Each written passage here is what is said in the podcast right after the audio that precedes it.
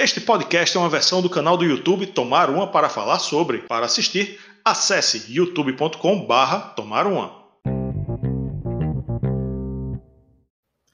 Há 35 anos, o Def Leppard fazia histeria, quer dizer, história, com o lançamento de um dos maiores clássicos da história do hard rock. Hoje vamos tomar uma para falar sobre o Hysteria do Def Leppard. Olá, amantes do bom e velho rock and roll. Eu sou Rafael Araújo e esta é mais uma resenha faixa a faixa ao vivo aqui do canal Tomar Uma. Seja muito bem-vindo você que está nos acompanhando aqui ao vivo, dia 1 de agosto de 2022. Seja bem-vindo você também que está nos ouvindo através do podcast, vai ser publicado depois nas principais plataformas de podcast. E também, muito obrigado você que veio do futuro e está apreciando aqui a nossa resenha via YouTube, beleza? Aqui dando boa noite a quem chegou ao vivo, Uric está aqui ao vivo, Jorge Andrade, Ricardo, Ricardo Tecidos, olha aí, Ricardo Tecidos. Vamos lá, começando com os recadinhos iniciais, né? Aqui, ó, nosso Instagram, canal underline tomar uma, vá lá, segue a gente lá, que é massa. Tem sempre algumas novidades aí, trecho de show, é, colecionismo, né? Coleção dos nossos membros. É bem legal, segue a gente lá. Se quiser me seguir também, ó, tô aí, Rafael Araújo 299 no Instagram. Temos também nosso canal de cortes, nossa filial, canal de cortes, cortes do Tomar Um Oficial.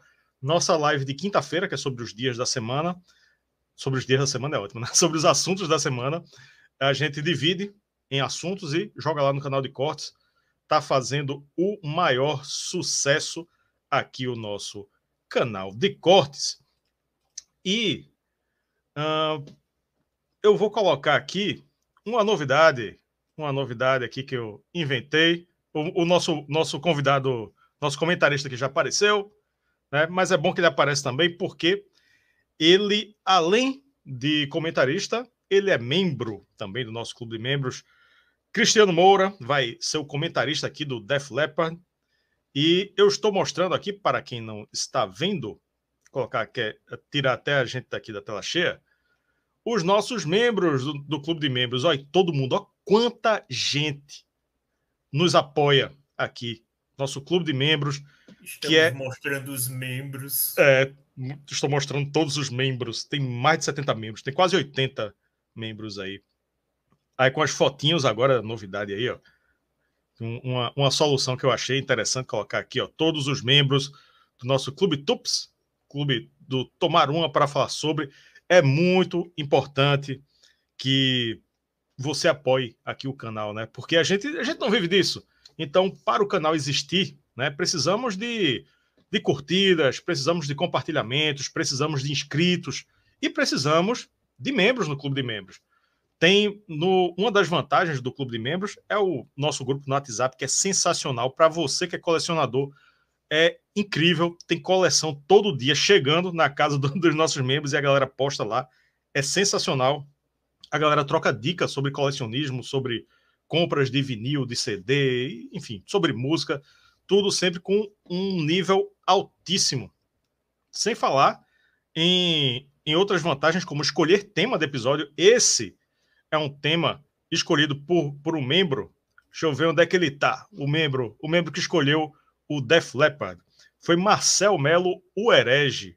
Marcel, ele está por aí em, em algum lugar. Não, não botei em ordem alfabética, viu? O Cristiano já já, já vai reclamar. devia ter botado em ordem alfabética. É a ordem que está aparecendo aí. Marcel, Marcel está aí no meio. Quem achar Marcel aí, ganha, ganha um like. Mas é isso aí. Esses são todos os nossos. Mas ele tá no chat, viu? Ele tá no chat, né? É porque eu não tô olhando o chat agora. Mas aqui, ó. Todo mundo aqui aparecendo no nosso clube de membros. Muito obrigado, você que é membro do nosso clube. Precisamos muito dessa ajuda para continuar fazendo esse conteúdo que, que a galera curte, né? Resenha, faixa a faixa, live, enfim, entrevistas com, com personalidades do Brasil e do mundo. Agora, apresentar aqui o nosso, nosso comentarista e membro do Clube de Membros, Cristiano Moura. Seja muito bem-vindo aqui a mais uma resenha faixa-faixa. E aí, animado para fazer o Def Leppard Hysteria? Você está histérico para fazer essa resenha? Eu estou histérico por outros motivos, não por esse necessário. Isso eu estou animado, vamos lá, né? É um bom álbum, não é minha expertise não é uma das bandas que eu mais escuto, mas eu tava. É, eu tava bem curioso em, em ouvir esse disco para fazer a resenha, porque eu já tinha escutado, mas com a devida atenção, devo reconhecer que só nos últimos dias. E foi uma experiência bem interessante, como a gente vai relatar hoje. Boa noite, pessoal. Espero que curtam e se não curtir, vão se lascar tudinho. Rapaz, eu, eu, eu conheço é, Def Leppard assim superficialmente, né? Eu assisti, assisti nem por é, por acaso o, o, a cinebiografia chamada Hysteria né, do, do Def Leppard há muitos anos, quando passou no Telecine, canal fechado Telecine. Na época que não tinha streaming, então quem quisesse ver por, filme por TV por assinatura tinha que esperar a hora do, do filme, né? passar. Pegar o guia. É, pegar o guia de, de papel, de papel, a revista. Papel, não, era, não é. tinha nem aquele menuzinho para você ver. Não. Online. Não. Porra nenhuma. Pronto, era essa época aí. todo mês. Isso. Essa época aí do, do, da revistinha, né? Da net. Era Honestamente, net. eu achava mais fácil de, de, do que o guia atual, velho. É, olha aí. E, enfim, botei lá no Telecine e tava lá um filme, um filme de uma banda de rock passando. Aí eu conheci por esse filme. Eu conheci o Def Leppard por esse filme. Por mais que, né, tivesse a versão do Yahoo, né, mas eu não é, não estava ligado nas paradas. Alguém até aqui já lembrou, já chegou uma galera aqui. Ricardo Tessi, já falei dele, né? Igor Rocha tá aqui. Canal Tonico, o macho tóxico aqui. Ele sempre, ele sempre vem aqui xingar a banda que, que a gente tá falando. Mas, problema dele. É, mas o importante é que tá aqui assistindo, né? Fale bem ou fale mal, mas esteja aqui. Aqui, o Uri que tá dizendo que tem esse álbum só por causa de Love Bites, olha aí. Só por causa de Love Bites.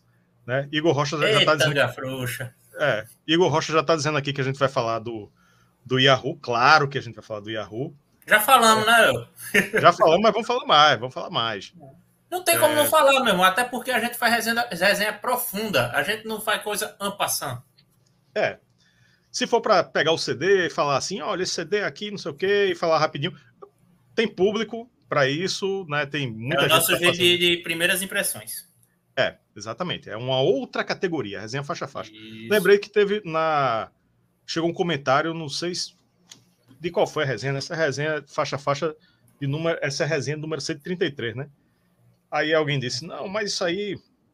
É, vocês não vão direto ao, ao ponto, não sei o quê. Bom, tem outras, outros vídeos e outras pessoas que fazem direto ao ponto. Aqui é aprofundado, é detalhado. Né? Inclusive. A gente vai é... direto a todos os pontos. Todos os pontos, é. Inclusive, é. tem versão podcast justamente por isso. Para quem quem estiver fazendo aí seus afazeres, né, domésticos, suas, suas coisas, vai lá, bota o podcast, tem, vai ter mais de uma hora aí para ficar apreciando todos os detalhes dos discos que a gente fala aqui. Uh, aqui, é, chamando a atenção para a resenha a, a resenha, ó, a enquete que, que a gente abriu aqui para esta resenha. Qual a melhor faixa do Styria? Eu coloquei três opções, certo? Porque só pode quatro opções, né? Primeiramente, é o que o YouTube permite. E eu peguei as três mais acessadas no Spotify. Foi o critério aí foi esse. Aí é, as opções são Pour Sugar, Pour Some Sugar on Me, Styria e Love Bites. Quem preferir outra, tem a opção lá, outra, aí você escreve aqui nos comentários. Por enquanto, opa, cresceu aqui, ó, mexeu aqui enquanto eu estava olhando. Styria está ganhando por pouco de Love Bites. Né? Styria está com 33% e Love Bites está com 28%, a segunda colocada. É, outra, alternativa outra, está com 22% e Pour Some Sugar on Me está com 17% tá perdendo. Tô achando surpreendente. Tô achando surpreendente isso aí. E, mas vamos lá, tem muito tempo ainda para decidir isso aí. Um, vamos ver aqui. Uh, já falei do canal de corte, já falei do Instagram. Já lembrei que Marcel Melo, o herege, foi quem escolheu esse tema. Se você quiser escolher tema, vem aqui no botão Seja Membro e se inscreva na categoria Metal God, que escolhe tema aqui de episódio no canal. Podemos começar a contextualizar, né? O, Bora! O Vamos fazer álbum. a raiva de quem reclama de quem, a gente, de quem não vai direto ao ponto.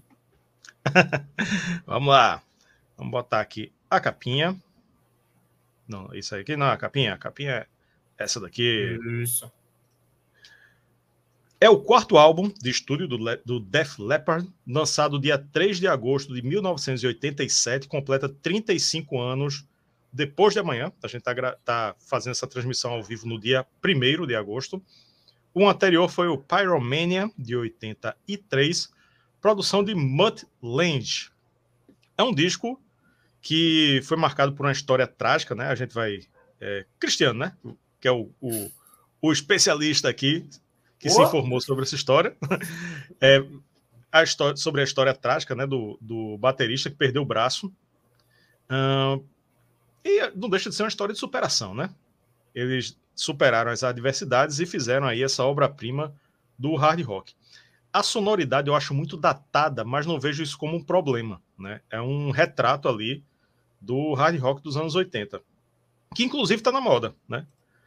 Talvez, é, talvez nos anos 90 eles tenham sofrido muito com isso, né? Porque grunge, né?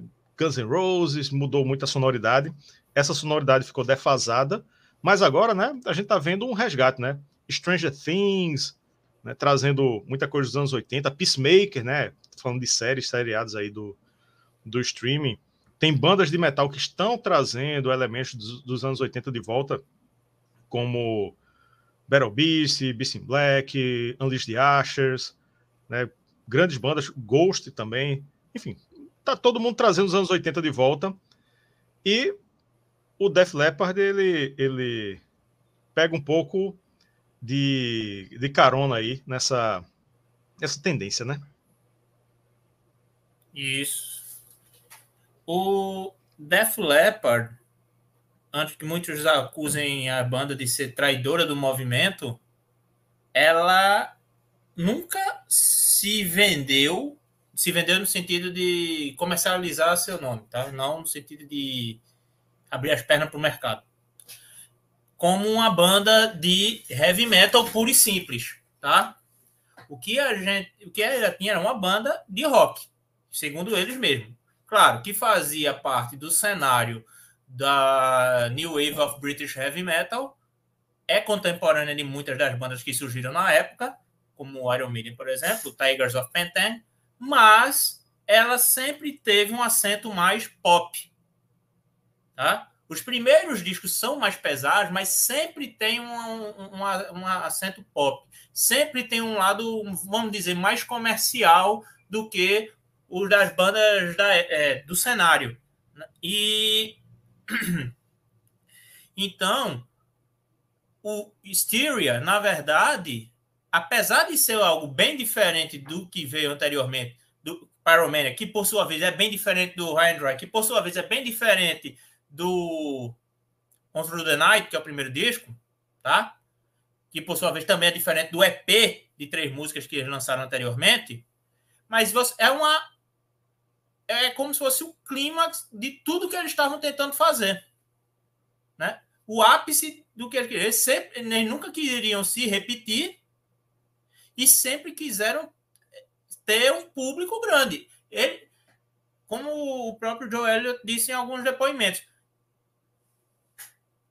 é, eu, eu cresci ouvindo o Queen, vendo o Queen, vendo Led Zeppelin, eu queria uma banda que lotasse estádio, que lotasse arena.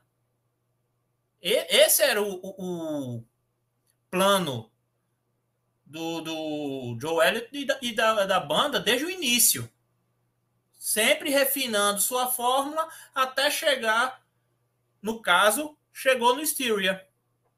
que é um disco que goste-se ou não do álbum, não tem como dizer que a produção dele é ruim. Eu discordo um pouco de você na questão de soar um pouco datado. Não hum. que não seja datado, mas eu, no, o que eu falo, assim, porque muitas vezes quando a gente fala datado, é como se fosse assim, ficou meio. Defasado, pejorativo. Né? Defasado, né? exato. É. Sendo que muitas das técnicas utilizadas aqui são utilizadas até hoje. Claro, ah. com a mudança da tecnologia, tá? Mas, assim, eu acho que é um disco datado no sentido de você conseguir identificar os anos 80 ali, mas eu não acho que ele ficou datado dessa forma como o Turbo, por exemplo, que eu amo, que eu acho um descasso. Uhum. Mas o Turbo, ele é mais, vamos dizer, brega em relação à sonoridade do disco, não as músicas, tá? Tô falando da sonoridade do disco. Aquela bateria muito ecoada. A bateria, só adiantando, a bateria desse disco é eletrônica. E não foi somente por causa do acidente do baterista. Porque o Pyromania, que muita gente fala que esse disco é foda, também é com bateria eletrônica. Não é programada, tá? Cuidado com isso. Nem toda bateria eletrônica é programada. A bateria do Pyromania e a bateria do Hysteria, e possivelmente de todos os outros discos após, são eletrônicas, tocadas, tá? E depois a gente vai explicar, inclusive, como foi essa questão da bateria. Tá? Eu uhum. dei uma pesquisada. Vocês eu não sou tão fã da banda. Eu curto os discos, eu curto a banda. Inclusive, o High and Dry, para mim, é o melhor deles, que é o segundo disco dos caras.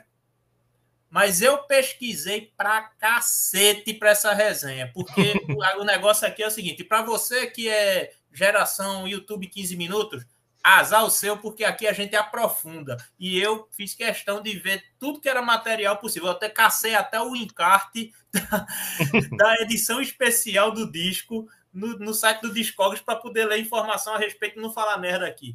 É, gente, e deu para, inclusive, ter uma ideia melhor do disco, sabe? Entender mais o processo de feitura do álbum.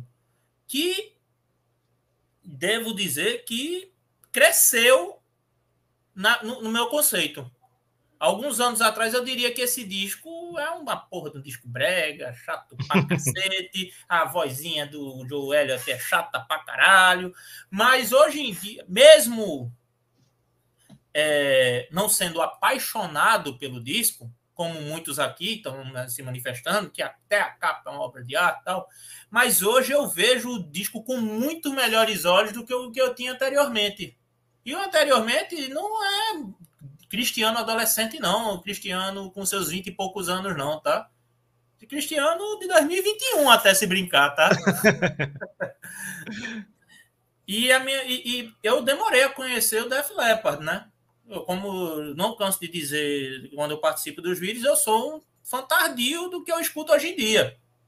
Então eu não acompanhava as coisas até os anos 90, não. Nos anos 90 eu era totalmente alheio. Aí gostava de uma coisa ou outra, que chegava por cima, não tinha informação de porra nenhuma.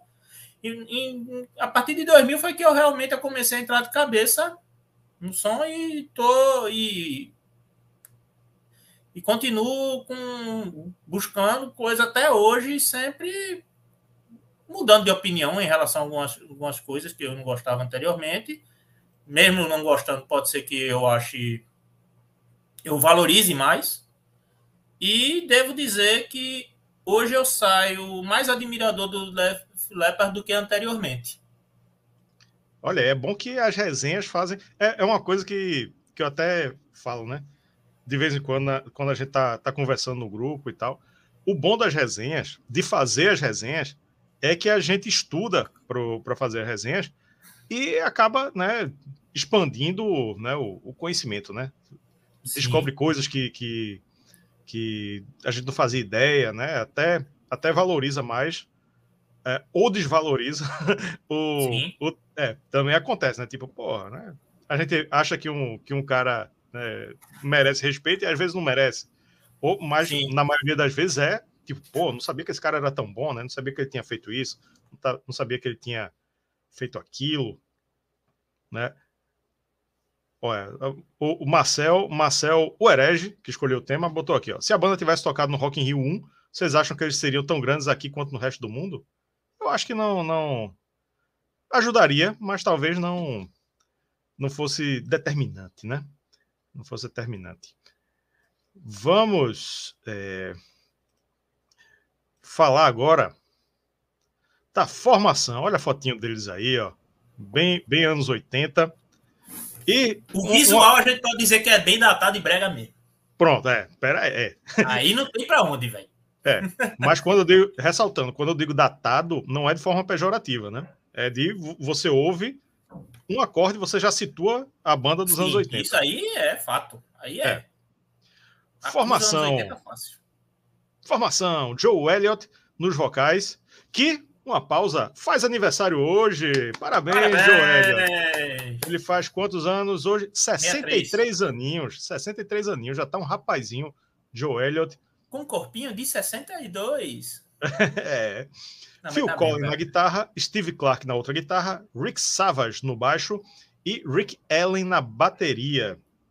Eu destaco aí os guitarristas e Sim. a bateria, né?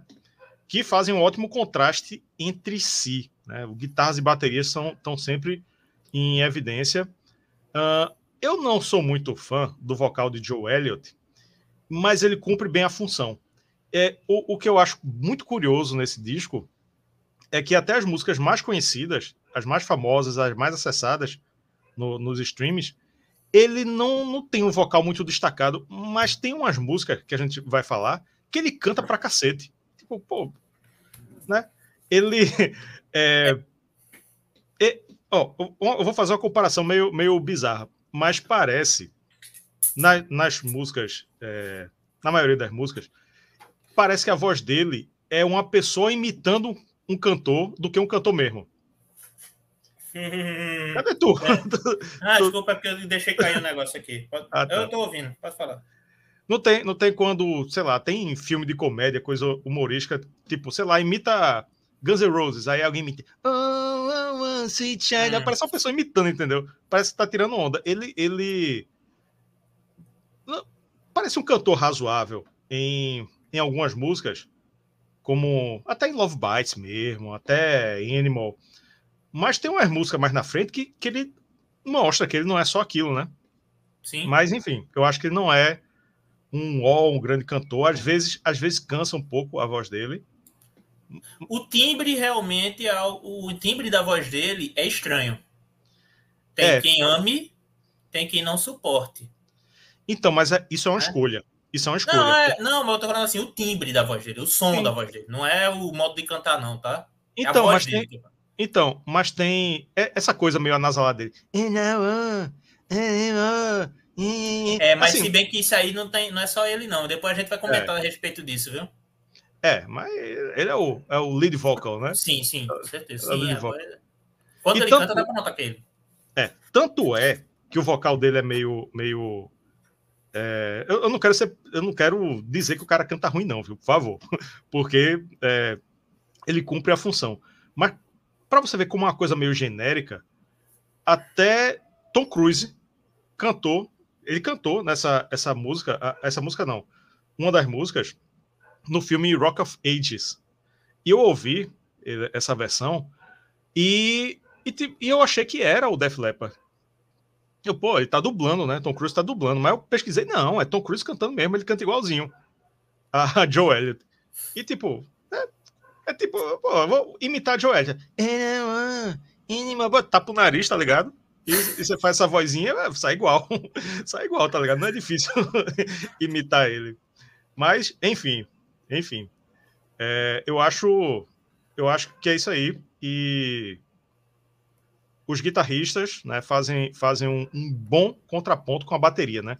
É, eu vou comentar isso aqui. É muito pop rock. Né? A bateria, né, o bate, a bateria eletrônica dá muito o peso pop e as guitarras, sempre lembrando ali que é rock, né? É uma, é um bom, é um bom equilíbrio. E aproveitando Cassiola, valeu Cassiola, mandou um superchat aqui. Galera, cinco contos para Capunga, é isso aí. isso aí, valeu Cassiola. E lembrando, pode superchat também, viu? pode superchat também, a gente agradece muito. E aí, Cristiano? E essa formação? Cara, os músicos são sensacionais.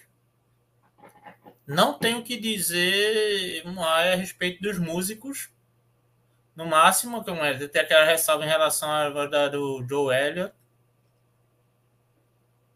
Mas, por exemplo, as guitarras desse disco, o Phil Collins e o finado Steve Clark, que faleceu em 91, né?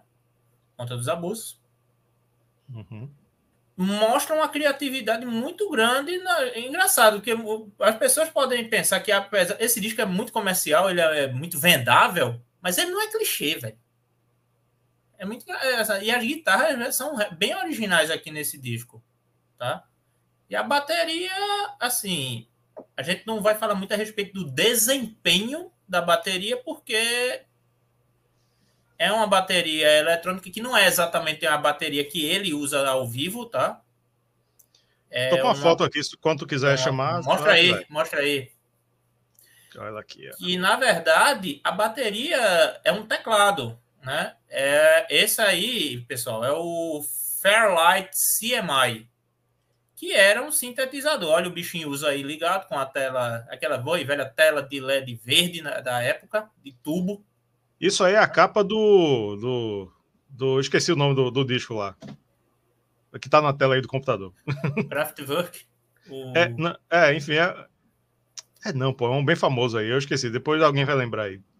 Não, tem um compi Mas... o, o, Computer World é, é, tem, tem, um, tem, um, tem um computador desse aí. Era o padrão, né?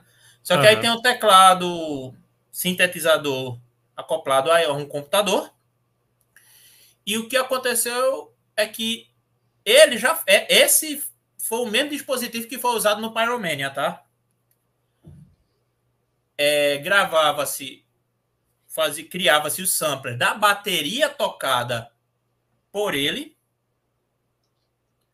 e se tocava as linhas de bateria no teclado, tá? Então, o teclado é utilizado para criar, para criar linhas de bateria com o som da bateria do Rick Allen. Tá? Então, assim, a gente não pode dizer que é uma mera programação de bateria. Não, é uma bateria tocada, mas num teclado, e as baterias são de, as linhas são de criação do Rick Allen, tá?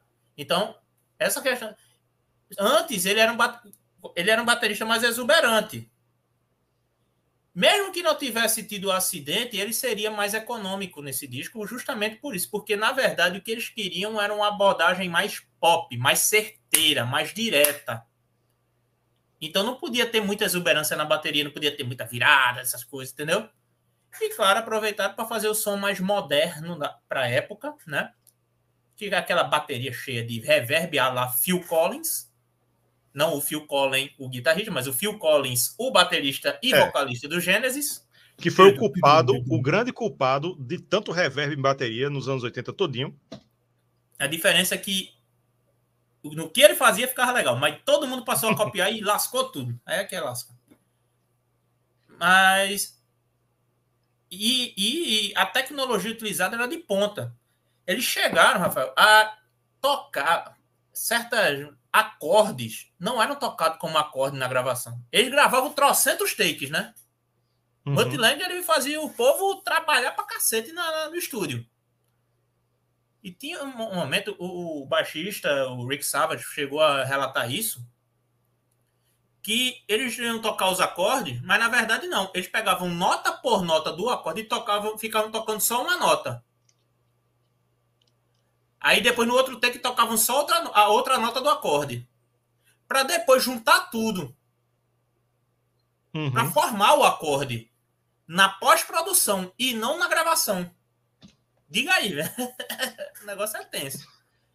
E outra coisa que foi interessante utilizar é o seguinte: os amplificadores de guitarra utilizados para esse disco foram uns bem qualquer nota bem meiotinha, que é chamado de Rock Box, que foi criado pelo guitarrista do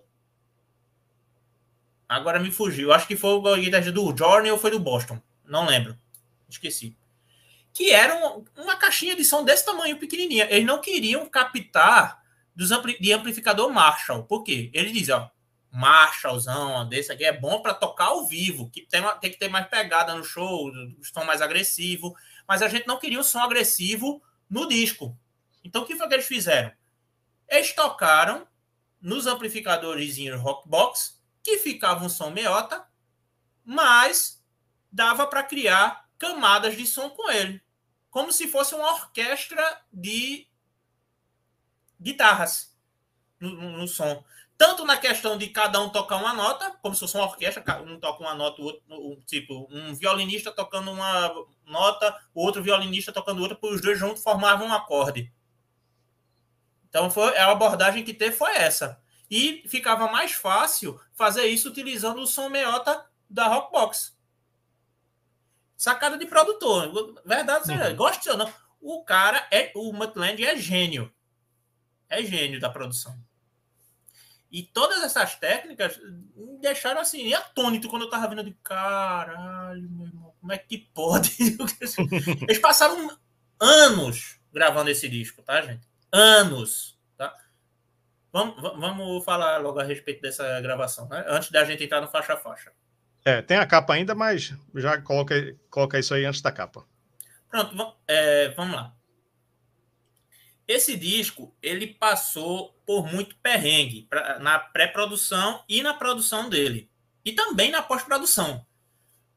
O disco começou a ser gravado, pelo menos ser pré-produzido e tal, em, mil, em fevereiro de 1984. O disco saiu em 87. Para ser mais exato, terminou de ser eh, gravado em janeiro de 87 e só saiu em 3 de agosto de 87. Ou seja, levou quase três anos para fazer esse troço. Isso, para os parâmetros da época, não era normal, né? Hoje não. a galera demora cinco é, anos para lançar disco. Isso, mas aí é que tá. O pessoal demora cinco anos, mas não porque tá em estúdio, mas porque, tipo, faz muita turnê, aí deixa um negócio gravado, depois vai fazer turnê, vive de turnê hoje em dia, né? No, ou então precisa engavetar, X segura para um melhor momento para saltar. Esse disco ele foi gravado durante três anos. Ele foi feito durante três anos. Eles fizeram alguns shows no ínterim. O que acontece? O Mutland já tinha produzido Pyromania, mas ele não estava afim de produzir o disco seguinte do Def Leppard. Então eles combinaram de fazer a pré-produção, pelo menos com ele, para compor tal material, porque eles queriam um disco estilo Mutland. Aí ele, ok, beleza, eu vou ajudar vocês nessa parte inicial, mas eu não vou produzir o disco. Joia, vamos lá. A gravadora foi então e chamou Jim Steinman. Quem é Jim Steinman? Ele é o cara responsável pelas músicas do primeiro disco, é mais conhecido por isso, primeiro disco do Meatloaf, Better Bat Out of Hell. Só que ele não produziu o disco, ele escreveu o disco. Quem produziu foi Todd Rundgren. Depois ele virou produtor tal, mas ele não era conhecido por ser produtor. E, mas beleza, chamaram, eles disseram, rapaz, ele não produziu o Bada da Ferro, ele escreveu o Bada da Ferro. Quando o Jim Steinman chegou, ele queria uma abordagem diferente do Def Leppard. O Def Leppard queria ser sucesso de venda, queria ser uma banda mais pop rock mesmo, hard rock bem vendável tal. E o Jim Steinman queria que a banda fosse a mais cru, crua possível. Então, é tipo, aí quando vê, não, a guitarra tá desafinada. Não, mas ficou cru, ficou legal pra caramba, tal. Não bateu o santo. Aí a, a, o, a gravadora teve que demitir o Jim Steinman, e isso já foi mais custo. Diz que foi um milhão de discos praticamente para cobrir o prejuízo pela demissão do Jim Steinman.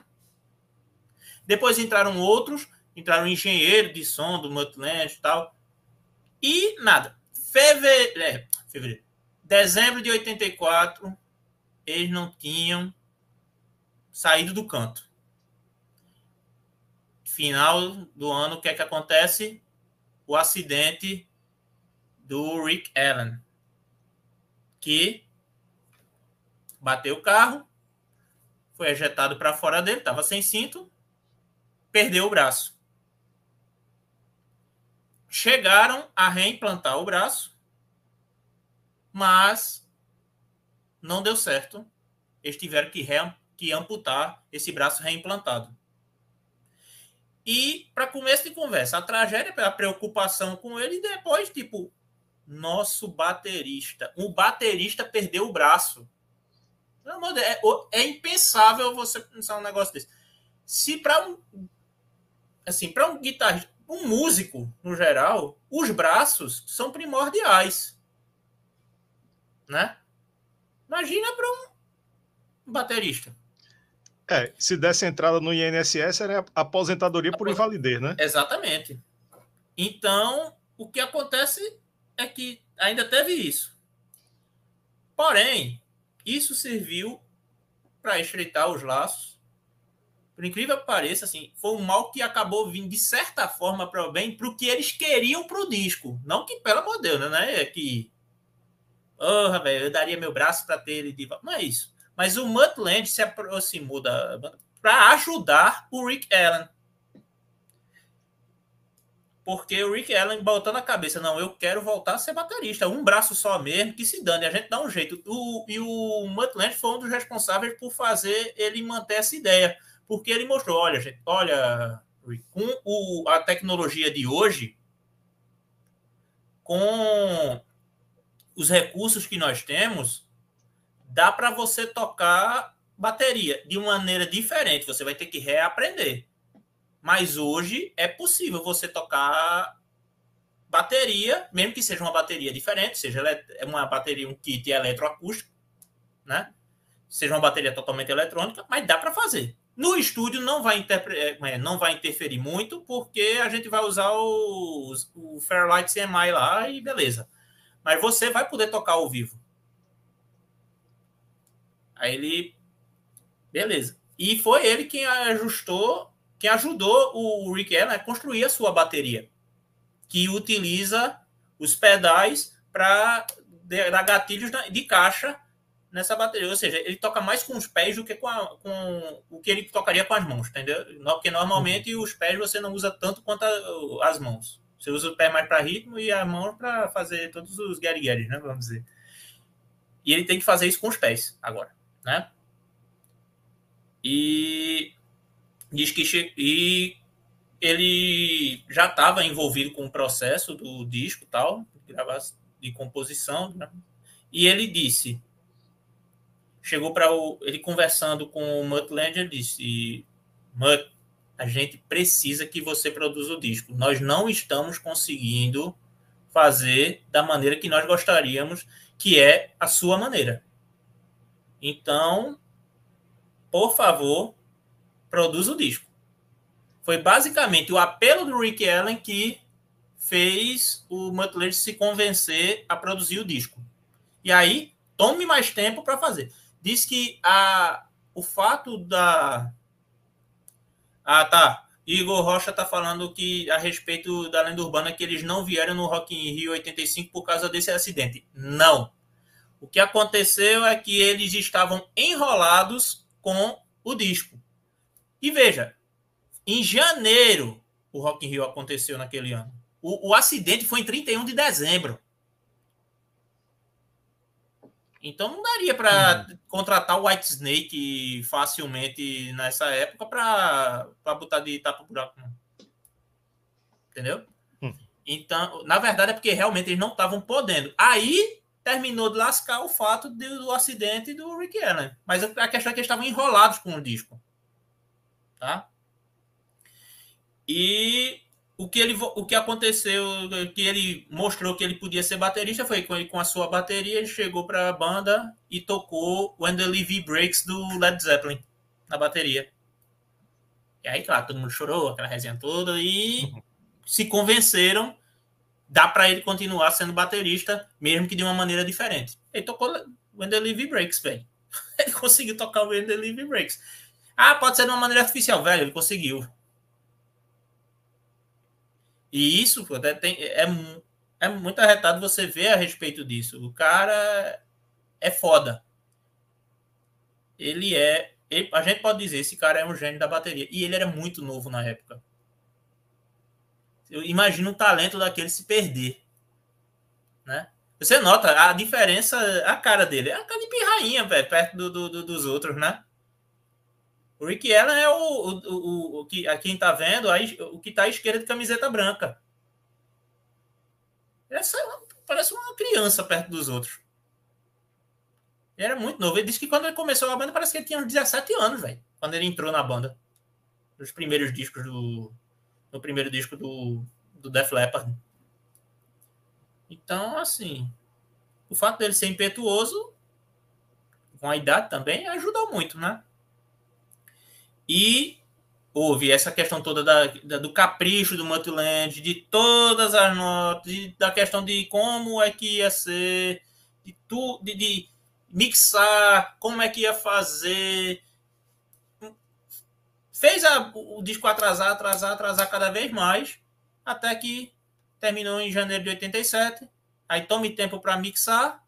Foi lançado em 3 de agosto e fez um sucesso desgraçado paulatinamente. Não foi um sucesso imediato, não. Fez sucesso, mas não estava chegando perto, é, não estava igualando ao Pyromania, que foi um sucesso estrondoso. Mas aí saiu um certo single que aí estourou de vez o disco internacionalmente. Tá, ó o microfone. Vamos para a capa. É, eu esqueci de, de tirar do mudo o microfone, mas agora voltou. Essa capa eu acho sensacional. A capa muito bonita, estética totalmente anos 80, um negócio meio The Wall do, do Pink Floyd. Também lembra muito a arte de Bill Sienkiewicz, para quem curte quadrinhos. Sim. Lembra muito a estética dele, né? Ele, ele é um, um, artista que ficou muito famoso nessa época também, por utilizar técnicas parecidas. Mas eu acho. Mas ele muito... ficou bem depois, né? Alguns anos ah? depois, no caso. As colagens ele... dele lá. Ah, sim, sim, sim. E. É, 87, né? Enfim. 87, ele foi, eu acho que foi mais para começo dos anos 90. Mas, enfim. Sim, é, é... Ele é contemporâneo dessa época, assim. É, é. E eu, eu teria um, um quadro com essa capa aqui, gigante aqui na minha sala, tranquilamente. Tranquilamente. Acho muito legal essa capa. Concordo. Esse, essa capa é muito bacana. Assim, é, essas linhas em neon, vamos dizer, não é exatamente neon, é. claro, é de, essa é, é os anos 80 vendo o futuro, né? Sim, sim. E ela não é uma capa que é ridiculamente anos 80, né? Como eu digo, é uma capa que é anos 80 na veia mas sem tanta, é, sem tanta afetação, né? Uhum. Não, é, não acho que hoje não são tão berrantes assim e tal.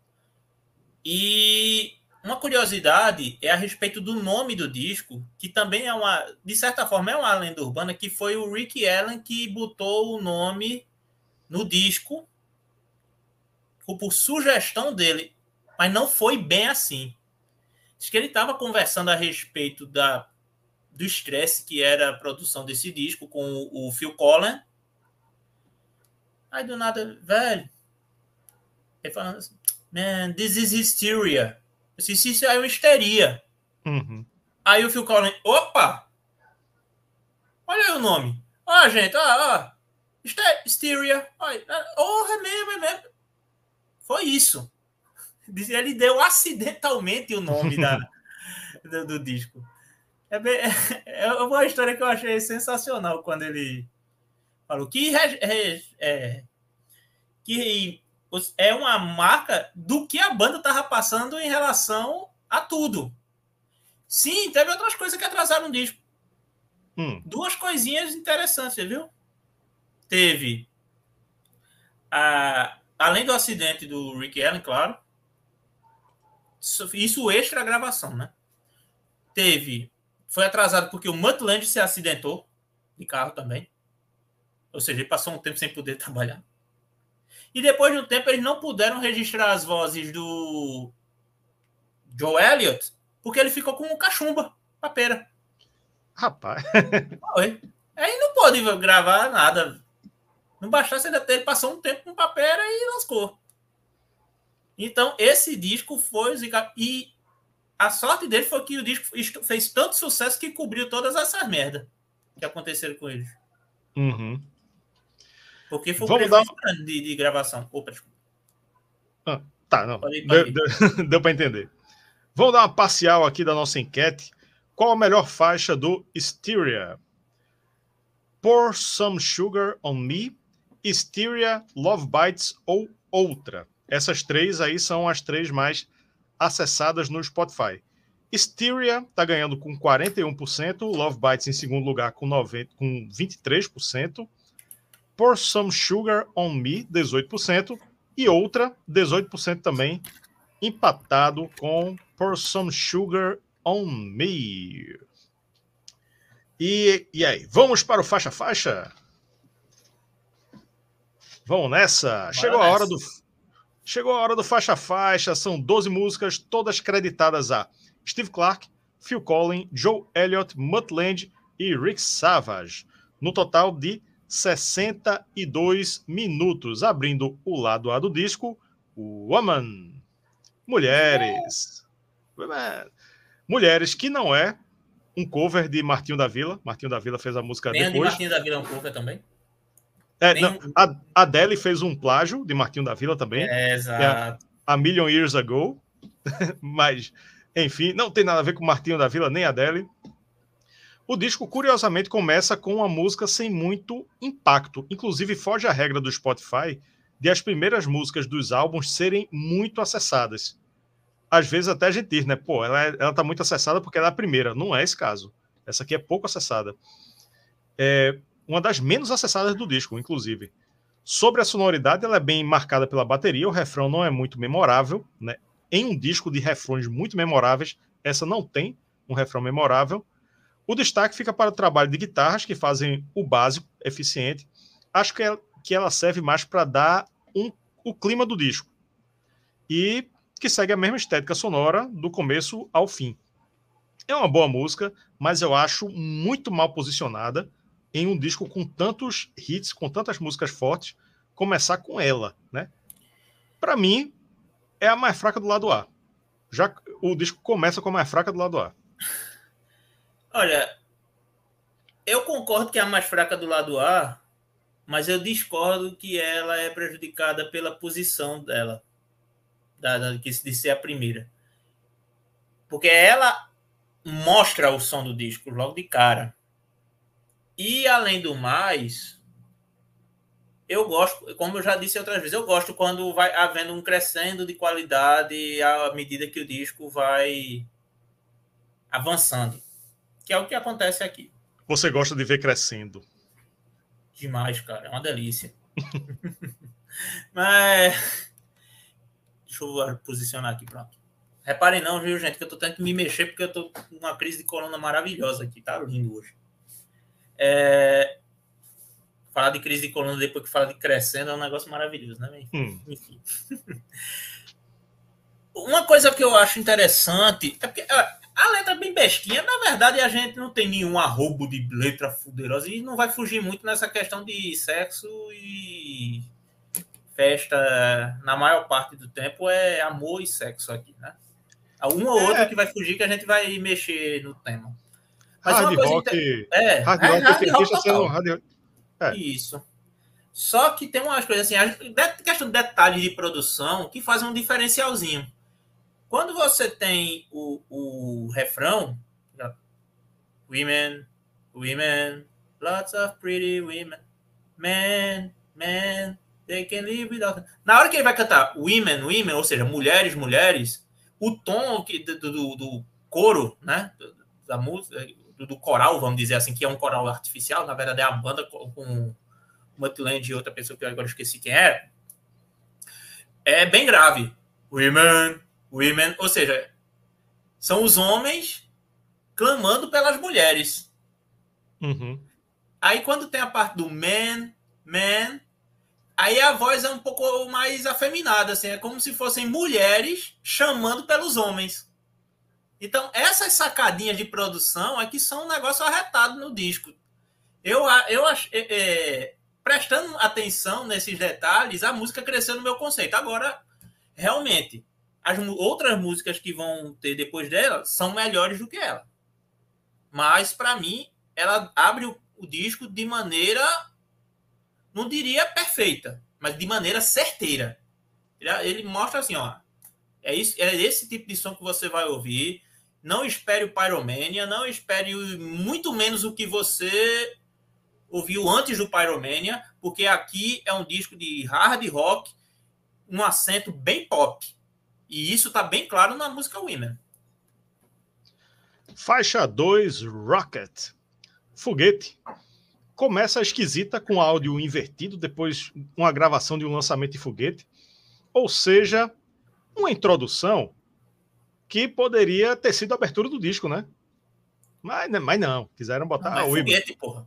Sim, sim, foguete. mas com, começo de cara. disco, começo de disco tem essas introduções, tem essas coisas assim que o pessoal Na inventa. verdade, na verdade, só deixa eu interromper, na verdade o que tem aí não é exatamente abertura de música, assim, são mais, é como se fossem vinhetas. É, mundo, é. Né? é. liga uma música a outra. Mas é, enfim. É, então, o que eu quero dizer é que seria mais adequado para começar, né? É um, é um tipo de recurso para começar.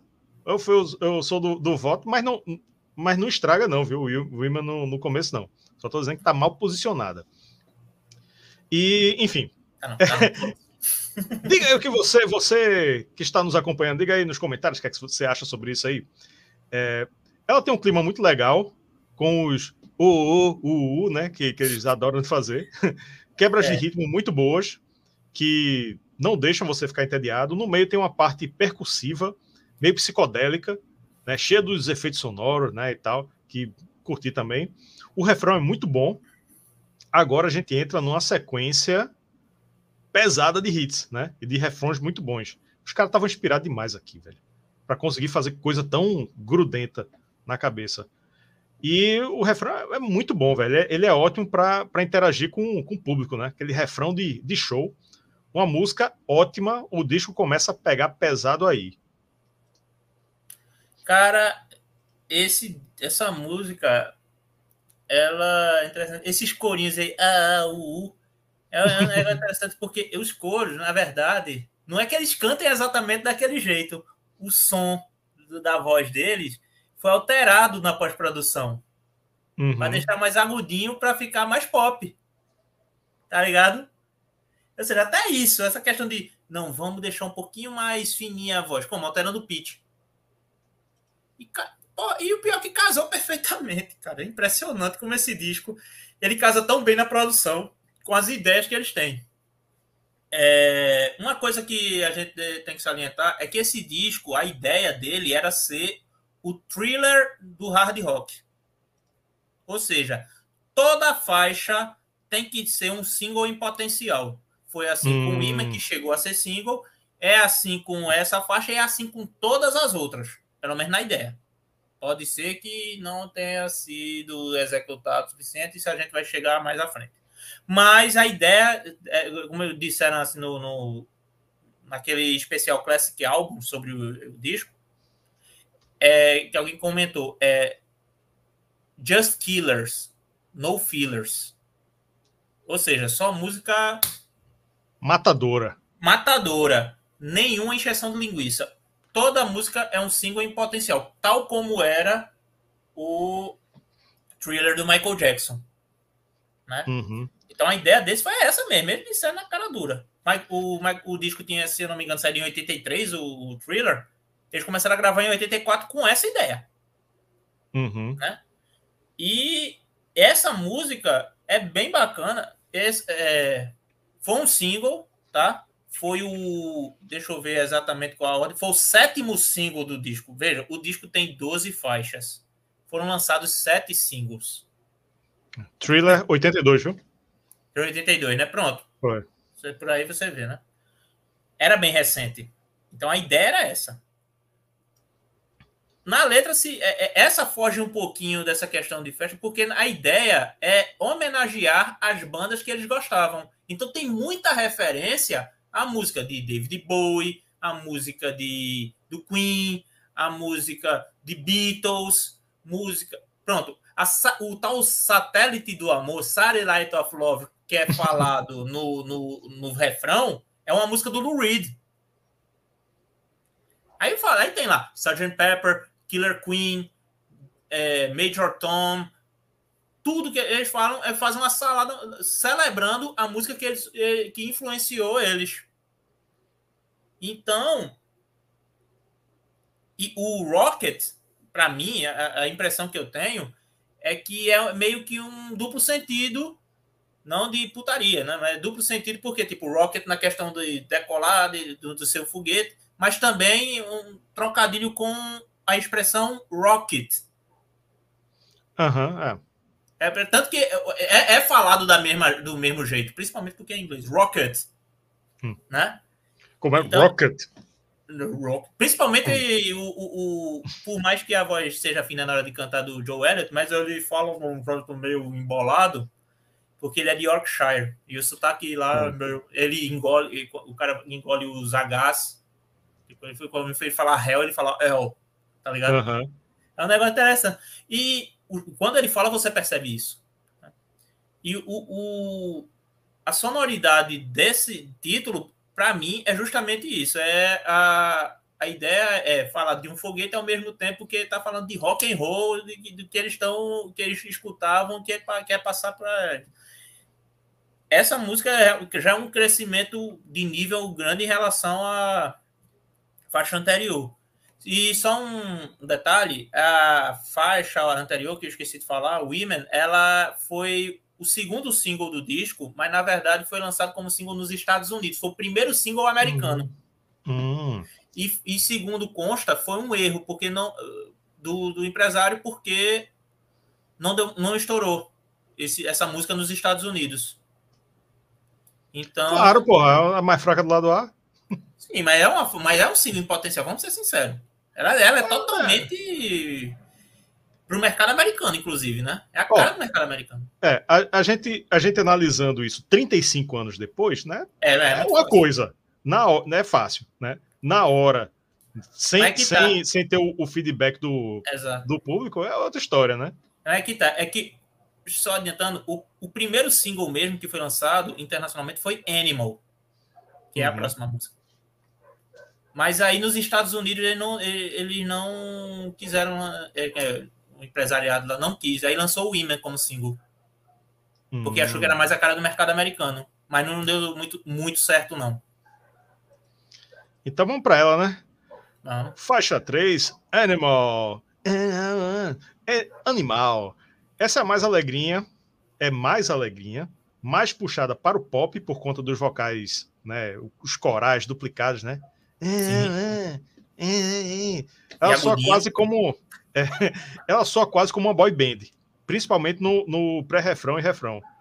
Poderia ser Sim. muito bem uma música do Menudo. Eu consigo visualizar o Menudo cantando e fazendo a, a coreografia. Fininha, a voz fininha casa mesmo com o Menudo. É. Mas, Mas veja, tem as guitarras que é para lembrar a gente que é uma banda de rock. Isso. Não é uma crítica negativa, né? Não, não. Por, porque soa bem legal, o refrão também fica bem grudado na cabeça. E muito massa, uma das melhores do disco. Apesar desse, desse vocalzinho que às vezes cansa, né? Essa, essa coisa assim. Mas, mas, pô, um grande, grande música. É porque nós que, como somos roqueiros ranzinzas, não, não gostamos de alegria em excesso, tá ligado? É, não, mas o tipo de vocal também é, é às vezes. Não, mas é isso. É porque assim, é um vocal muito festivo no timbre, inclusive. Uhum. Entendeu?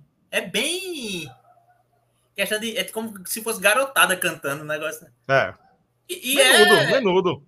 Menudo, total, é verdade. Mas é, mas é uma faixa ótima. Eu, Sim. Porra, é, é uma faixa que você se sente bem escutando. É...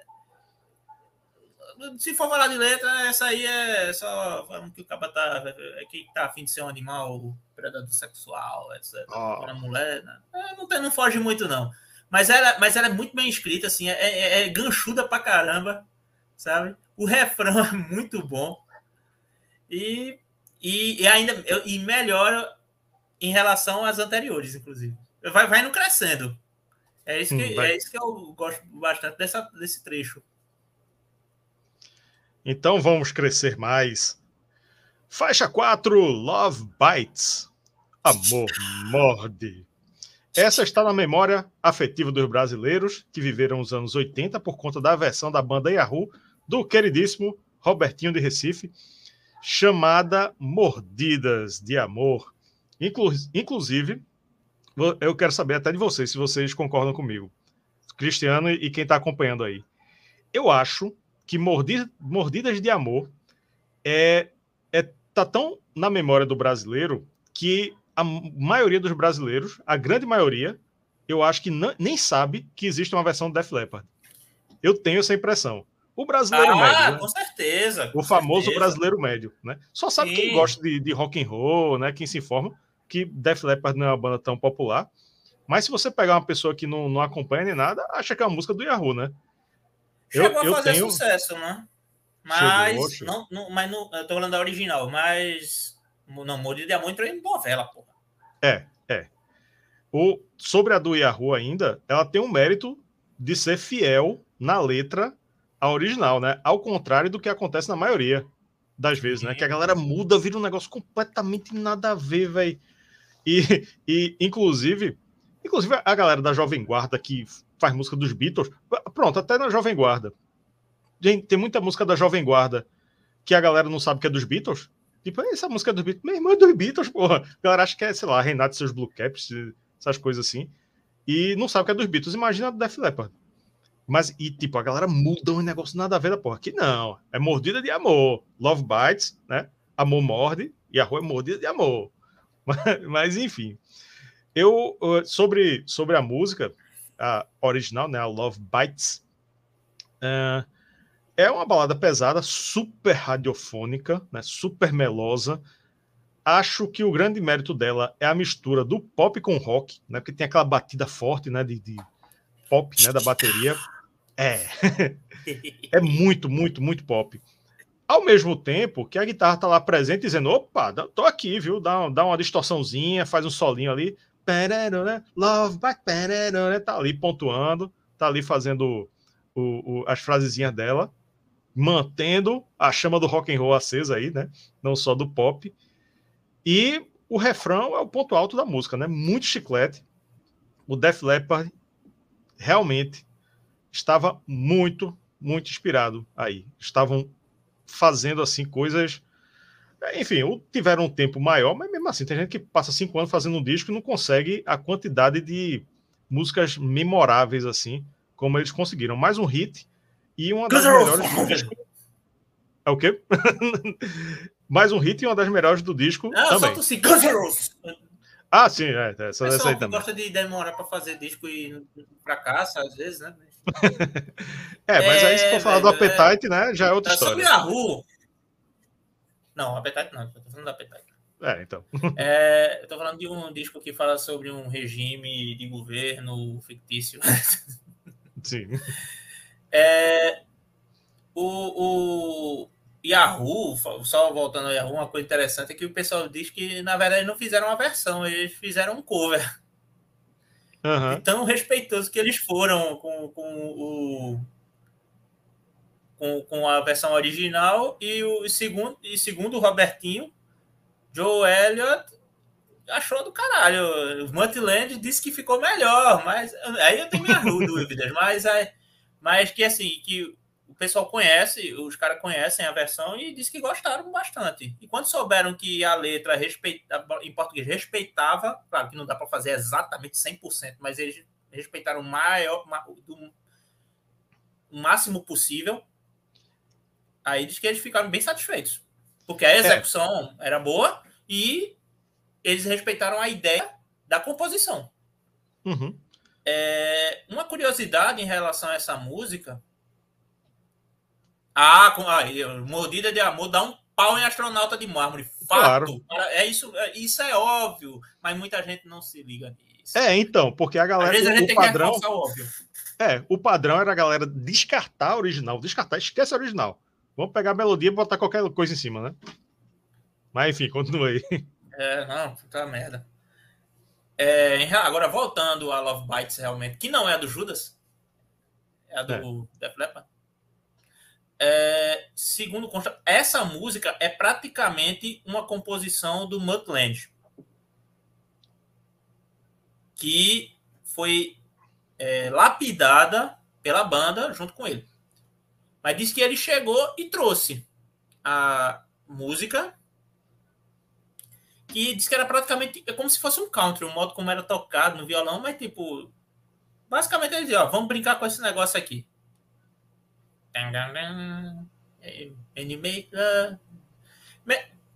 Como se fosse uma música country mesmo. Aí foi que o pessoal, não, peraí, vamos fazer assim, vai lapidar, vai, não, vamos botar a bateria entrando aqui com força.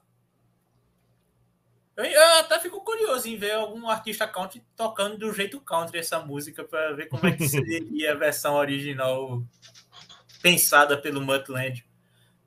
E, velho, por mais que assim, eu não sou tão fã dessa música, eu não acho a música, mas é impressionante como uma, uma composição perfeita para o que se propõe, velho. É impressionante.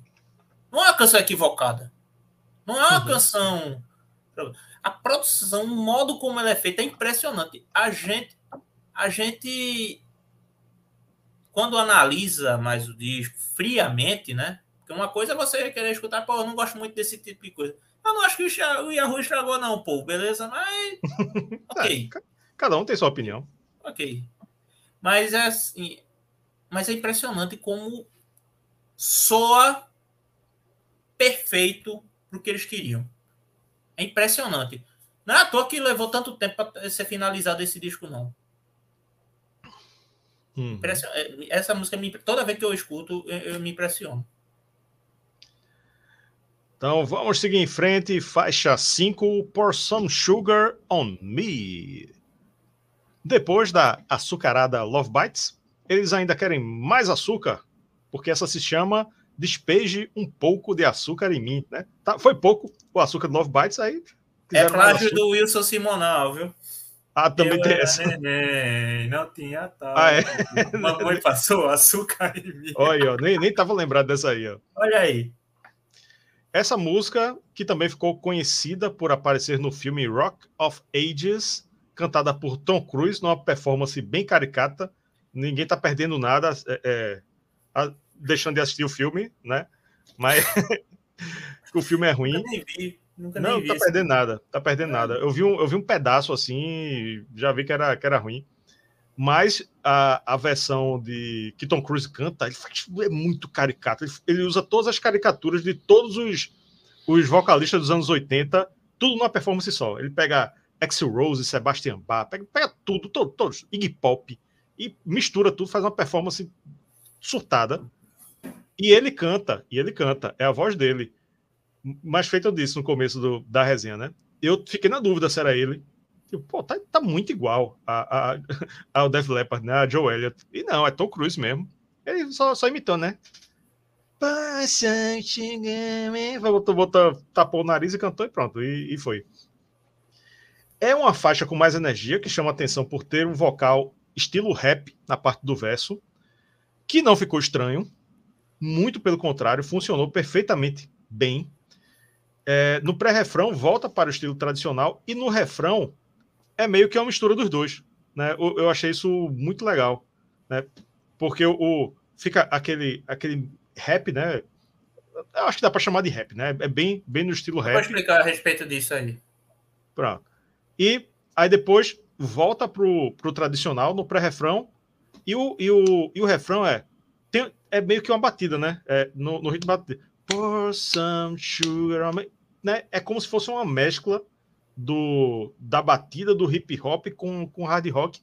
E, e eu acho que ficou muito bom, muito massa isso aí. É disparada a mais executada do disco no Spotify.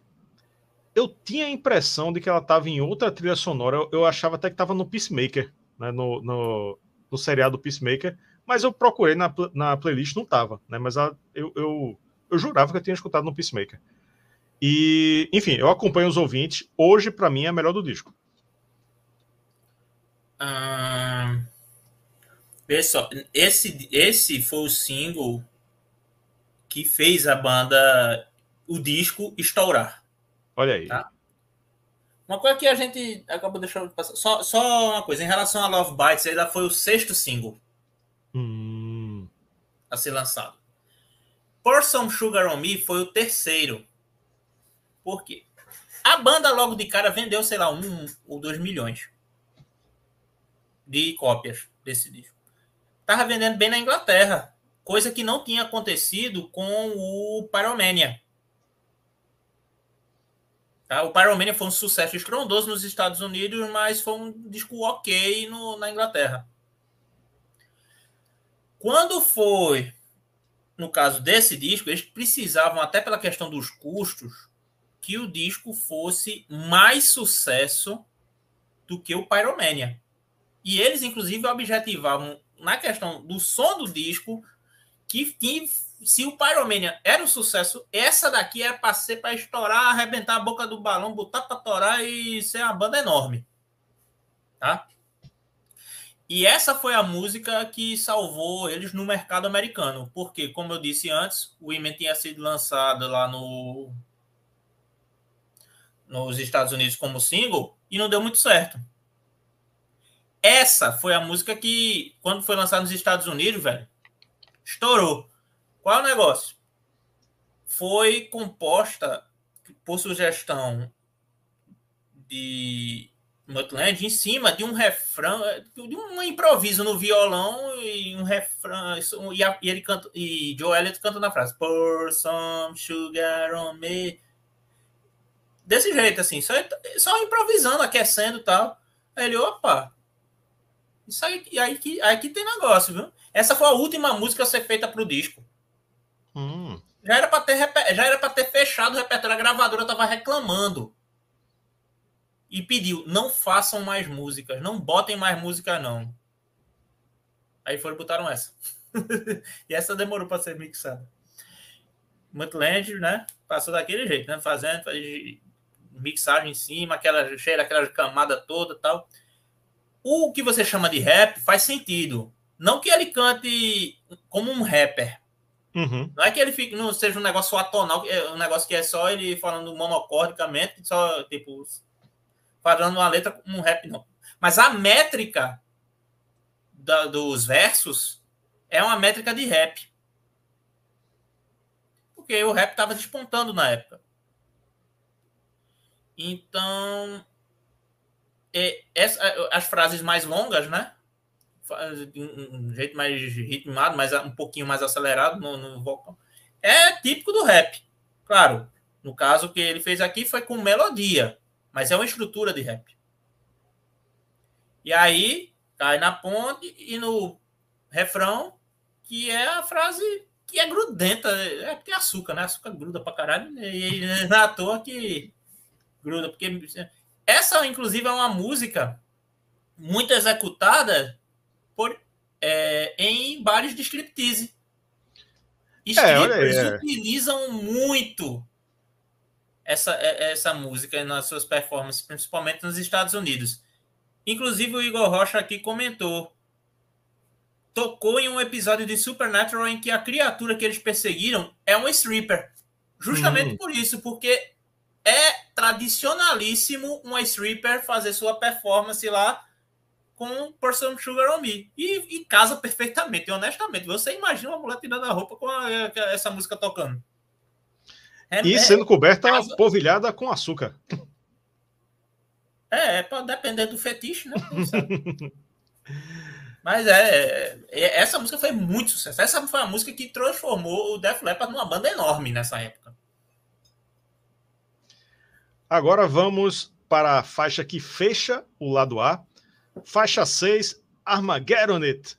Né? É uma forma curiosa de, de dizer destrua, né? Porque é, seria destroy it, mas Armageddon é fim do mundo, né? Então é tipo bombardeado, eu destruí de uma forma assim. Destrua né? a porra toda.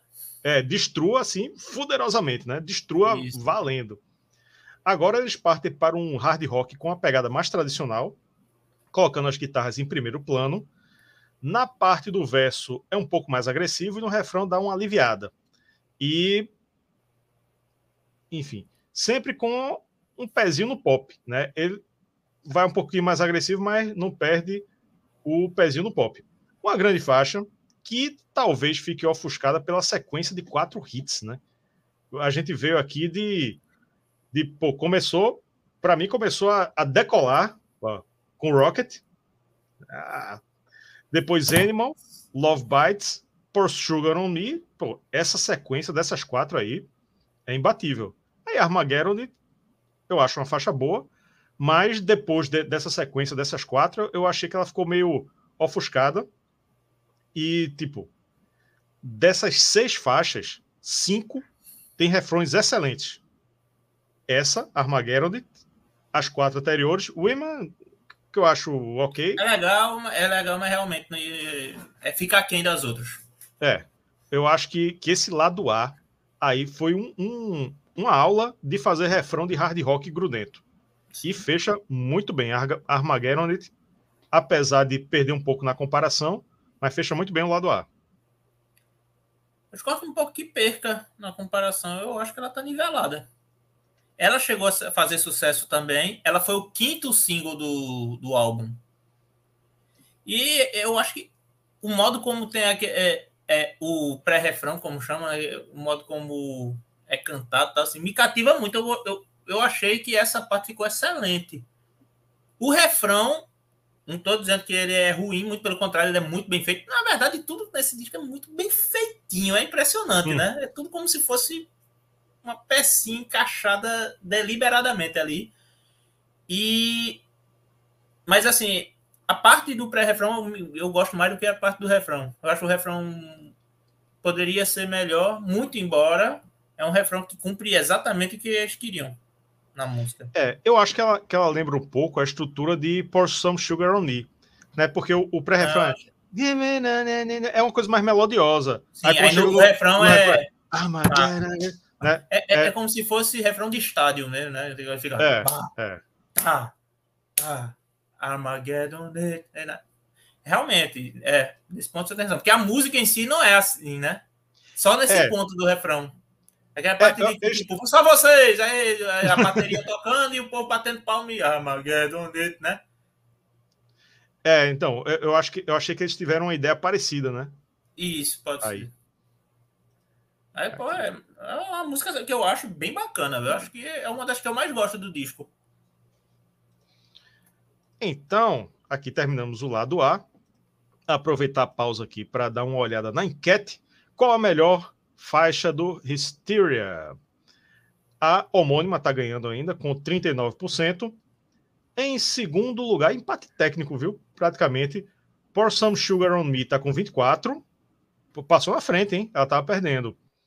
E Love Bites está com 22%. Aí, a galera, cadê a galera do Love Bites, hein? Love, Love Bites estava ganhando até agora há pouco.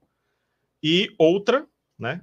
Que a galera está é, escrevendo aí do, nos comentários, tá com 14%. Mas cadê? Cadê? Cadê a galera do a torcida do Love Bites? Cadê você aí do Love Bites? Então coloque aí tá atrás no... de você. coloque aí nos comentários a sua música favorita, vote na nossa enquete.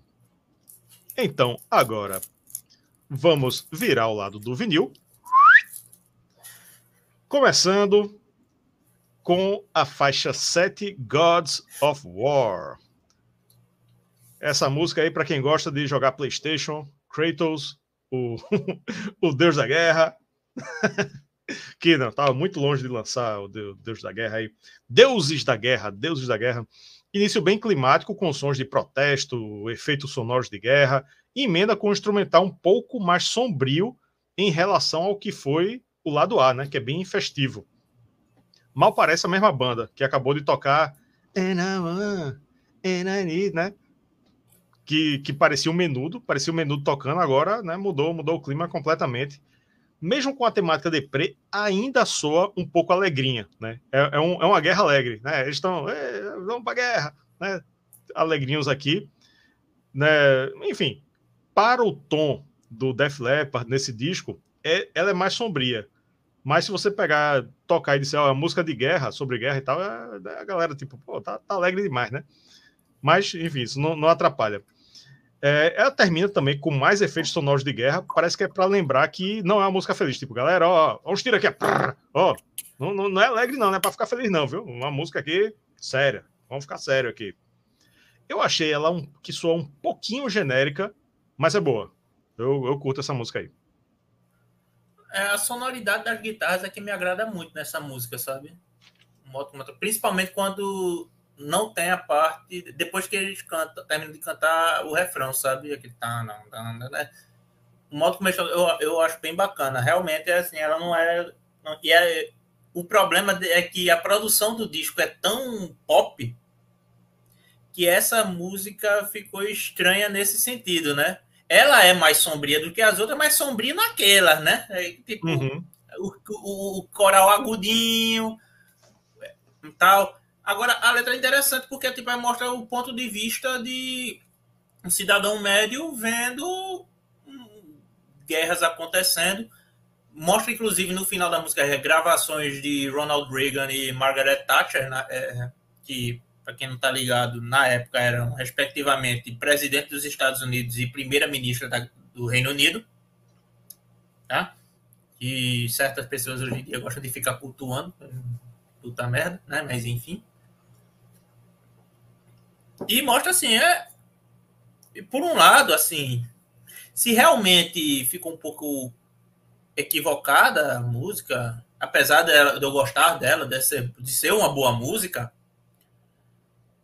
é, foi interessante eles botarem esse meio que esse momento de reflexão no, num álbum, né? Para mostrar que ó, a vida não é só sacanagem, amor e feste, festejar, não, tá, gente? A gente tem que pensar em outras coisas também, sair um pouco da bolha. Não meta com política no meu hard rock farofa, pelo amor de Deus. Aí, ó, o Def Leppard botou política, até o Def Leppard botou música no, no disco mais festeiro. Meu irmão, ó, deixa, agora, como você mencionou a respeito de virar o vinil, uma coisa interessante a respeito. Esse disco, ele tem 63 minutos de duração. E foi lançado na época como um vinil simples. Uhum. Ou seja, imagina a merda que deve ser o som desse disco. Porque tem é. muita lenda a respeito de som de, de, de, de vinil comparando com o CD, essas coisas todas. Mas uma coisa que realmente é fato, que inclusive eu, eu que tenho um ouvido bem merda já percebi, é que disco que tem quase uma hora ou mais de uma hora de vinil, o som é uma bosta. É meiota pra cacete, não tem impacto nenhum. E, meu amigo, esse disco e como vendeu muito, deve ter tocado muito, deve. Tá, as cópias usadas devem estar tá gasta pra cacete. Ou seja, se você for achar um disco de época, fuja. a não ser que queira como recordação, para lembrar essa coisa. Porque para tocar, meu amigo, puta que pariu, viu? Dê prefer... Se for para comprar, dê preferência às novas que pelo menos saem em vinil duplo, tá? É, eu vi, quando eu estava pesquisando a imagem para colocar na capa aqui do, da live, eu vi que tem uma edição comemorativa que é tripla. E tem e cada lado do vinil tem três músicas. Aí, não, ok, é, né?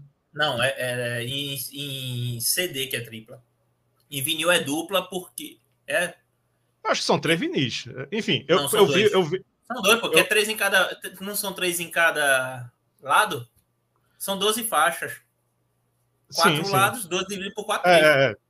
Só de humano. É, o que foi a versão deluxe do CD. E tem uma versão com sete discos, cinco CDs e dois DVDs. Que foi tá, o que eu consultei para é, ver a história do Rick Allen na gravação. Uhum. Que é um CD com o repertório com as 12 faixas, dois CDs com lados B e remixes de algumas faixas, algumas faixas que ficaram de fora, ou seja, ainda tinha mais música, veio negócio arretado. Mas elas não eram boas o suficiente para entrar, porque Não era killer, era filler, como, como diziam. E dois CDs que eram uma performance no show de 1988, da turnê desse disco. E dois DVDs. Um DVD, se eu não me engano, com material promocional, um monte de coisa lá. E outro DVD, que é o DVD do Classic Albums, do documentário sobre o disco. Uhum. Integralmente, com todos os extras, inclusive, que saíram no DVD que costuma sair. Do... Foi incluído nesse pacote. Ah, tá. Então, prosseguindo, faixa 8, vê, a gente saiu da 7, Gods of War, né? Música de guerra. E agora, faixa 8, Don't Shoot, Don't Shoot Shotgun. Não atire espingarda. Como assim, né? Apesar do título, não é, não é mais uma música sobre guerra. Voltamos para um clima mais alegre e a letra é uma metáfora para uma mulher sedutora, né? Que ela, ela dá um tiro e um tiro metafórico, né? E talvez com olhar e seduz aí quem ela Cara, quer. Cara, para mim é pior ainda. É pior ainda. É, eu, eu vi uma coisa superficial, né? Mas, enfim, se tu viu, se tu viu outra coisa, já já tu diz. A sonoridade lembra muito esse DC. Tem clara influência aí de Angus Young na, na, nas guitarras. Muito. E até, e até o vocal segue um pouco na linha Brian Johnson. É, é, pô, é como se fosse um ACDC suavizado, né? Pegou o ACDC, deu uma, uma suavizadazinha, uhum. né?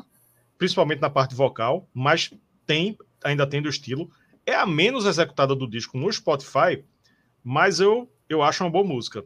Um parêntese aqui, é, a gente fez aqui no canal algumas resenhas do Judas Priest, e em dois discos do Judas, eu, eu identifiquei que tem música do Judas, muito na linha ACDC, tem duas, em dois discos diferentes do Judas.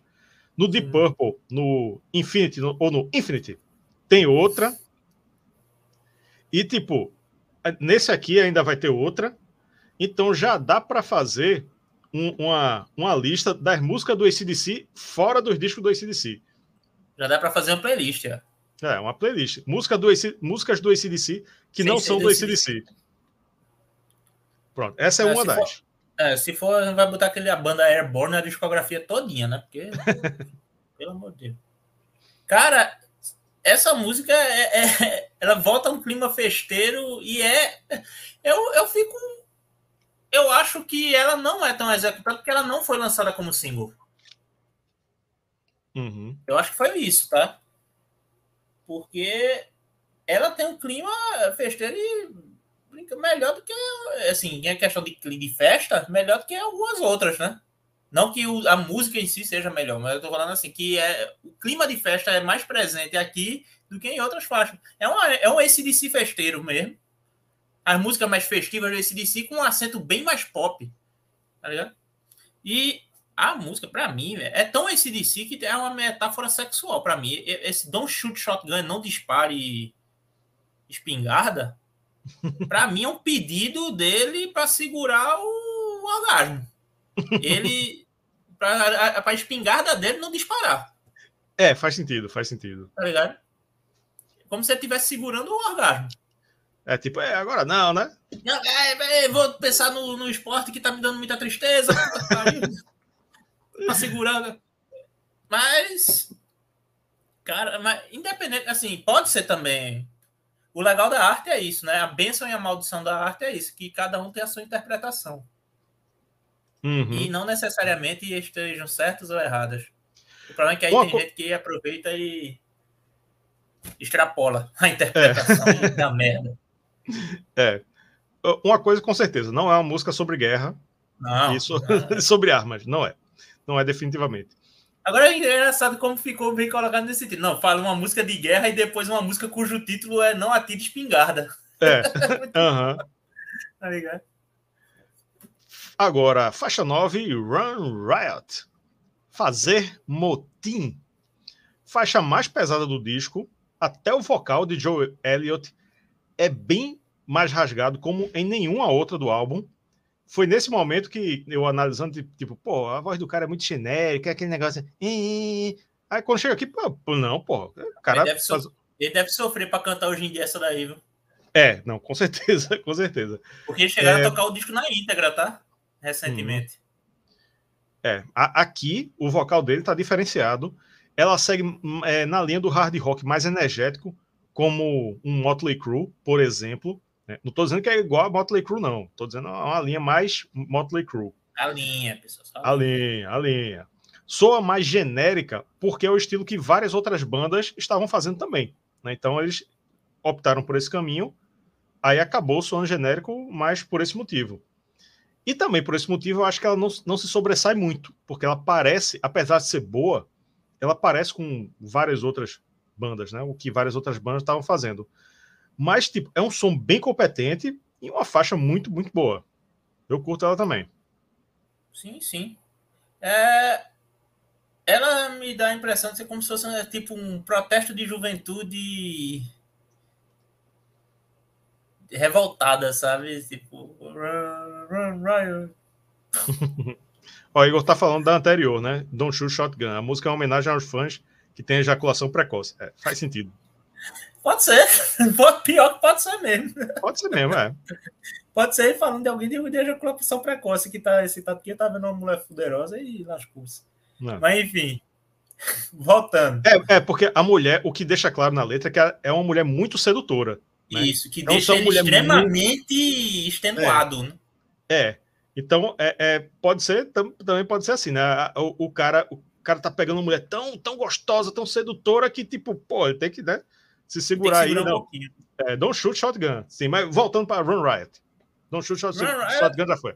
É um que foge um pouquinho dessa questão de, de, de festa, mulher e escambau. Mas não deixa de ser bem juvenilzona, porque é como se fosse um protesto juvenil. Ah, a gente tem que ser rebelde, a gente tem que. As letras, mas de uma maneira bem. Não é uma, uma canção de protesto como é Gods of War. Uhum. É uma música mesmo, mais pra cima, pra dizer, é isso aí, a gente é rebelde, vamos lá, vamos quebrar tudo, é, aí, as coisinhas. Que ficou muito bem feita. Eu acho que foi tipo, não, vamos fazer uma música nesse estilo aqui. Pode ser a genérica, mas tipo, tem, tinha um potencial para ser single, mas porra, velho. O potencial para ser single não necessariamente dava para lançar todas as músicas, 12 músicas como single, né? É. Então, é, ela, ela poderia muito bem ter sido lançada como single, mas realmente, talvez por ser um pouquinho mais genérica em relação ao que havia, talvez isso, ela isso tenha sido levado em consideração e por isso tenha sido deixada de lado nesse sentido. E não é Faixa... single ela, tá? Só lembrando. Não é single. Faixa 10, a homônima Hysteria. Histeria é a música que salva, entre aspas, o lado B, já, to, já que todas as outras que são muito populares estão no lado A. Né? Não estou falando de qualidade, estou falando de, falando de popularidade. Resumindo, é, a un... é a única popular é o... zona que está no B. É o, é o single do lado B. É ah. o único single do lado B. Enquanto todas as outras foram singles no lado A, todas do lado A foram singles, no lado B, essa foi a única que saiu como single. Pronto. Ela é a segunda mais executada do disco no Spotify, inclusive. Só que na nossa enquete, até fazendo um parênteses aqui, ela, ela é, é a mais popular. Né? A Styria está com 38%, né? Qual a melhor música do Styria, do álbum Styria? A música Styria tá com 38%. Em, seg... em seg... empatou de novo, hein? Pour Some Sugar on Me empatou de novo com Love Bites, tá? 25%. E outra, né? 13%. Quem acha outra aí tá em terceiro lugar. Açúcar, açúcar, mordida, tem tudo a ver, pô. É, cadê, cadê a torcida do Love Bites? Cadê a torcida do, do Pour Some Sugar on Me? Vote aí, vote aí na, na nossa enquete. E, enfim, onde é que eu estava aqui? É, é a faixa de... título, a faixa título, né? É, também é o nome da cinebiografia do Def Leppard, né? Que eu disse lá no começo que foi por onde eu conheci a banda. É uma baladinha muito cativante e agradável, com aquela pegada pop rock que a banda faz muito bem, mais um refrão grudento com os backing vocals, corais, enfim, isso, esses efeitos aí que eles colocaram, fazendo as respostas bem no estilo boy band de novo, né?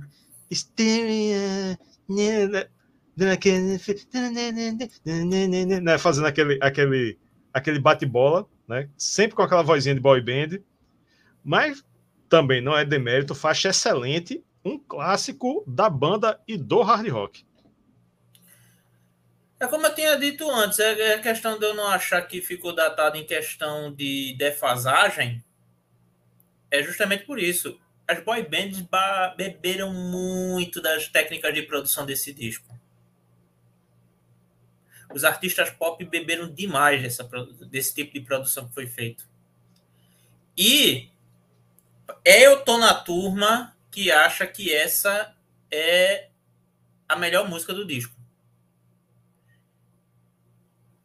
Eu não sei dizer se é que eu tenho mais prazer de ouvir, de ficar achar mais legal ouvir, mas tipo, analisando friamente, assim, olha assim, digo, porra, essa música é muito bem feita, puta que pariu. É impressionante. É, bicho, eu tô me repetindo na questão de, dos méritos da produção do disco, mas aqui é uma música que ela é diferente de todas as outras. Inclusive, uma coisa que a gente pode lembrar é que o pessoal, na, na quando estava fazendo a questão da gravação da bateria eletrônica, disse que estava tendo muita dificuldade em como acertar o tom, porque cada música tinha uma abordagem de bateria. Uhum. tinha uma, um, um, jeito só para tocar várias músicas na bateria. Cada um era de um jeito.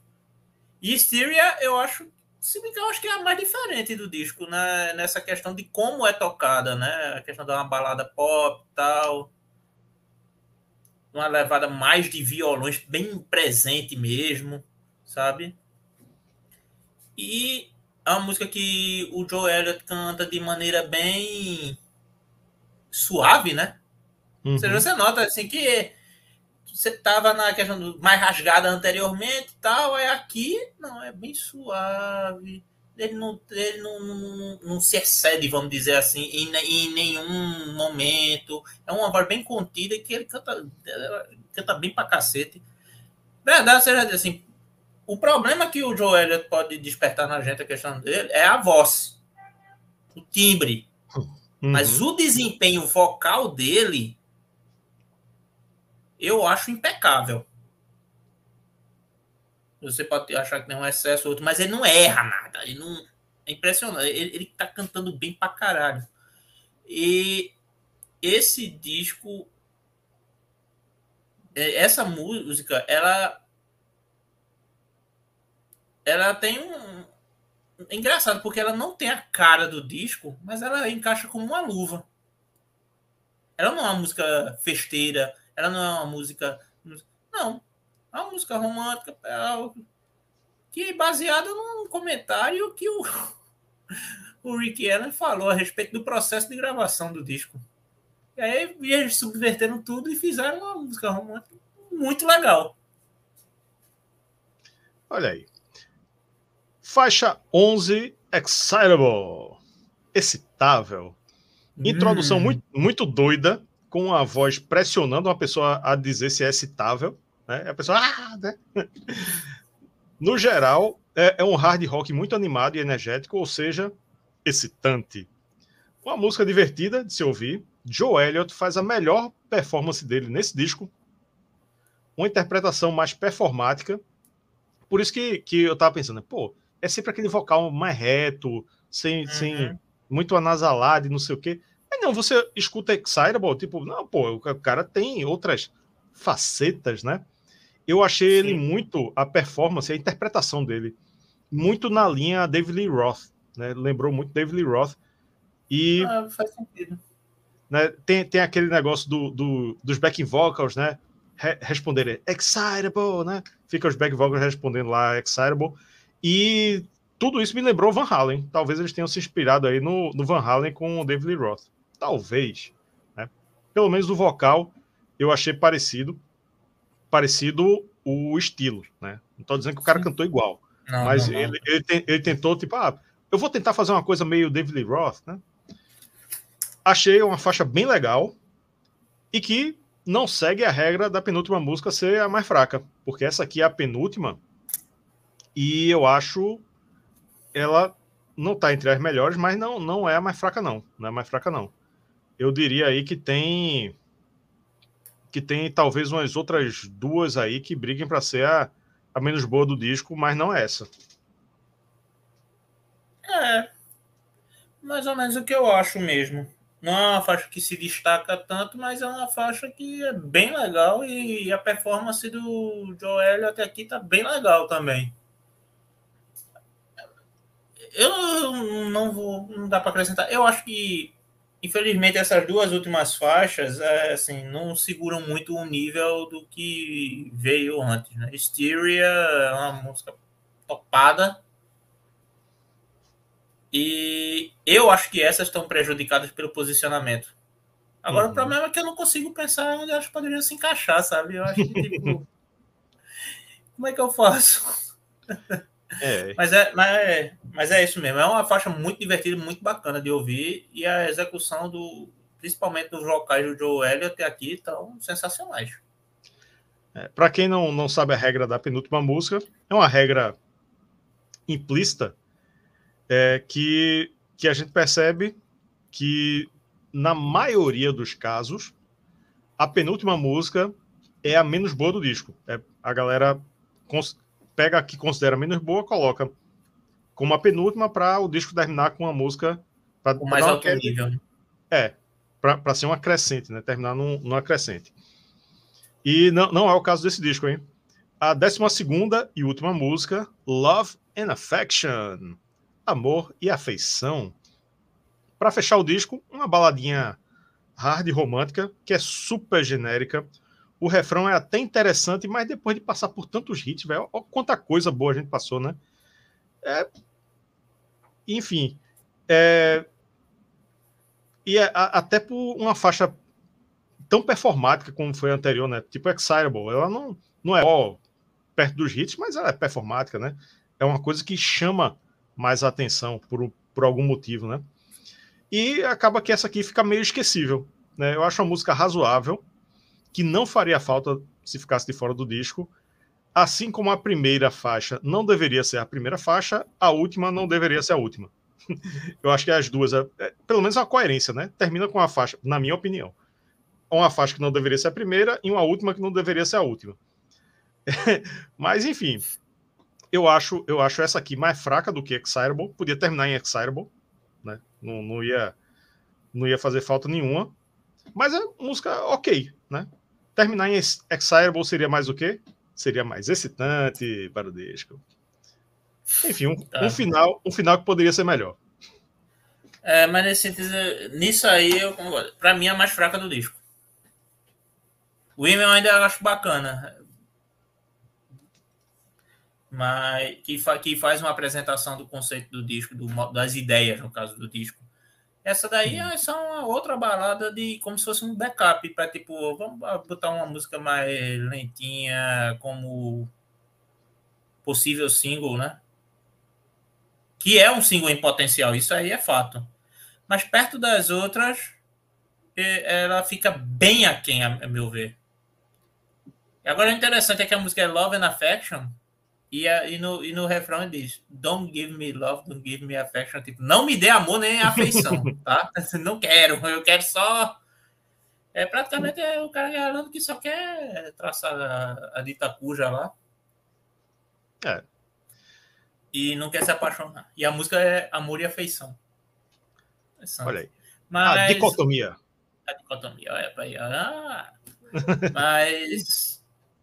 Mas eu concordo. É, para mim é a mais fraca. É mais fraca, mais fraca. Se não é a última, deveria ser a penúltima, né? Para seguir a regra da mais fraca. É, mas é que tá, é que tá. O posicionamento é importante porque, tipo, ela viria, se ela fosse a penúltima, viria direto, de, de, é, logo depois de Hysteria, que é uma música mais calma. Então, acho que é isso. Eles queriam intercalar mesmo. É por isso que uhum. eu digo, a questão é, ah, porque o nível tal. O problema é que o posicionamento do, diz muito o que eles querem passar, né? Eles não queriam botar duas Sim. músicas mais introspectivas seguidas, né? É, o fato é, era a época do LP, é um LP com 62 É um minutos. LP inchado. É um LP é um inchado. LP inchado. Então, tirar uma música e aumentar a qualidade sonora do disco, né? Com certeza. Eu acho que podia cair umas duas. Uma, deixa, deixava assim com o disco com, com 10 músicas, com 9, 8, mesmo que outras músicas fossem lançadas depois. Mas, pô, é um disco forte, pô. Podia, podia ter tirado aí umas duas, assim, tranquilamente. E eu, essa seria uma, uma fácil. Eu acho que esse disco já, na época, assim, ele podia até ser as duas, mas eles podiam. Eles tinham cacife. Eles ficaram com medo de lançar disco duplo, a verdade é essa. Sim, é. Eles ficaram com medo de lançar em, em vinil duplo. Encareceria o produto demais. Encareceria o produto. E, tipo, será que eles tinham bala na agulha suficiente para conseguir vender bem um disco duplo que seria mais caro para o consumidor? É. Né? Então foi, foi, isso, né? Mas o pior é que os caras estavam com uma criatividade tão grande, com uma empolgação tão grande em botar essas músicas no disco, eles fizeram mais músicas. Uhum. Teve ideias que foram descartadas totalmente, e teve músicas que não chegaram a entrar, mas foram lançadas como lado B. São umas três ou quatro, se eu não me engano. A produção deles, eles estavam vomitando ideia, bicho, na época. Então, tipo, Agora... eles queriam lançar essas músicas todas. Uhum. Aí, Agora fica, aí eu... lançando em, em, em, simples mesmo. Uhum. Agora que eu notei uma coisa. Eu tô com o disco do. Para quem tá vendo aqui, eu tô com o disco do ah. RPM aqui em cima. E o vinil, ele quase saiu. Ele saiu sozinho, ó, um pedaço. Uh. ele saiu. Ele saiu, ele, ele, quer, ele sai, quer sair correndo. Fica aí, viu? RPM. Não, não pule, não, pelo amor de Deus. É. vamos, vamos encerrar a enquete agora. Agora é definitivo, hein? Definitivo. Qual a melhor faixa do Styria? A, a, em terceiro lugar ficou Outra, né? 13%. Terceiro? Em, em, quarta, em quarto lugar, em quarto lugar. Ah, é porque bom. são três opções, eu confundi. É, em quarto lugar ficou outra, né, com 13%. Em terceiro ficou, olha aí, Pour Some Sugar on Me, ultrapassou Love Bites. Love Bites ficou com 24%. Olha aí. O, Love Bites começou, começou mais forte. E a grande vencedora foi Styria, com 37%. Então, na ordem ficou Styria, em primeiro, Pour Some Sugar on Me, em segundo, quase um empate técnico aí com Love Bites, 24%, e outra, 13%, encerrada a enquete. Obrigado a todos que votaram na nossa querida enquete. E agora chegou o grande momento do episódio, o momento em que vamos julgar a obra do Def Leppard, o Styria, com a nota de 0 a 10. Para você que não sabe como funciona, eu dou uma nota de 0 a 10. Cristiano dá uma nota de 0 a 10. O nosso clube de membros também dá uma nota de 0 a 10. Nosso clube de membros que sabe das pautas com antecedência, debate com a gente, escolhe tema. É uma maravilha. Faz. É, participa também de outras coisas, como Listening Party, né? Nem, nem falei no começo da Listening Party, fizemos uma Listening Party muito legal nesse final de semana e que vai ao ar logo mais, né? Já é 11, 11 20 né? Do dia 1 de agosto, uma segunda-feira. Daqui a 40 minutos vai entrar a nossa Listening Party com os membros do clube de membros, eu, Cristiano e outros membros que entraram também. Debatemos o Aqua do Angra. Já já entra formato podcast só em áudio, viu? Exclusivo no formato áudio. Só quem participa são os membros do clube de membros. Mais uma das vantagens de ser membro desse canal, que é massa, vem aqui no botão Seja Membro, que é sucesso. Então, o clube de membros gerou, gerou, gerou assim uma, uma, uma divergência entre os membros aí, esse disco, hein? Não, não é aqueles discos unanimidades que ou o pessoal dá nota muito baixa ou nota muito alta, não as notas variaram entre 5 e 10. Algumas pessoas deram 5, algumas pessoas deram 10 e outras intermediárias aí. A média ficou 7,6. Você vê, hein? Você vê. Passou por média. Passou por média, pelo menos isso, né? O que é que eu acho? O que é que eu acho? Esse disco é uma história, é uma história. esse disco, é, esse disco é um marco na história do hard rock. Se alguém quiser entender o que foi o hard rock nos anos, nos anos 80, é, é, a hora, já estou com sono. É, se, se, alguém quiser entender o que foi o hard rock nos anos 80, esse é um álbum essencial para conhecer.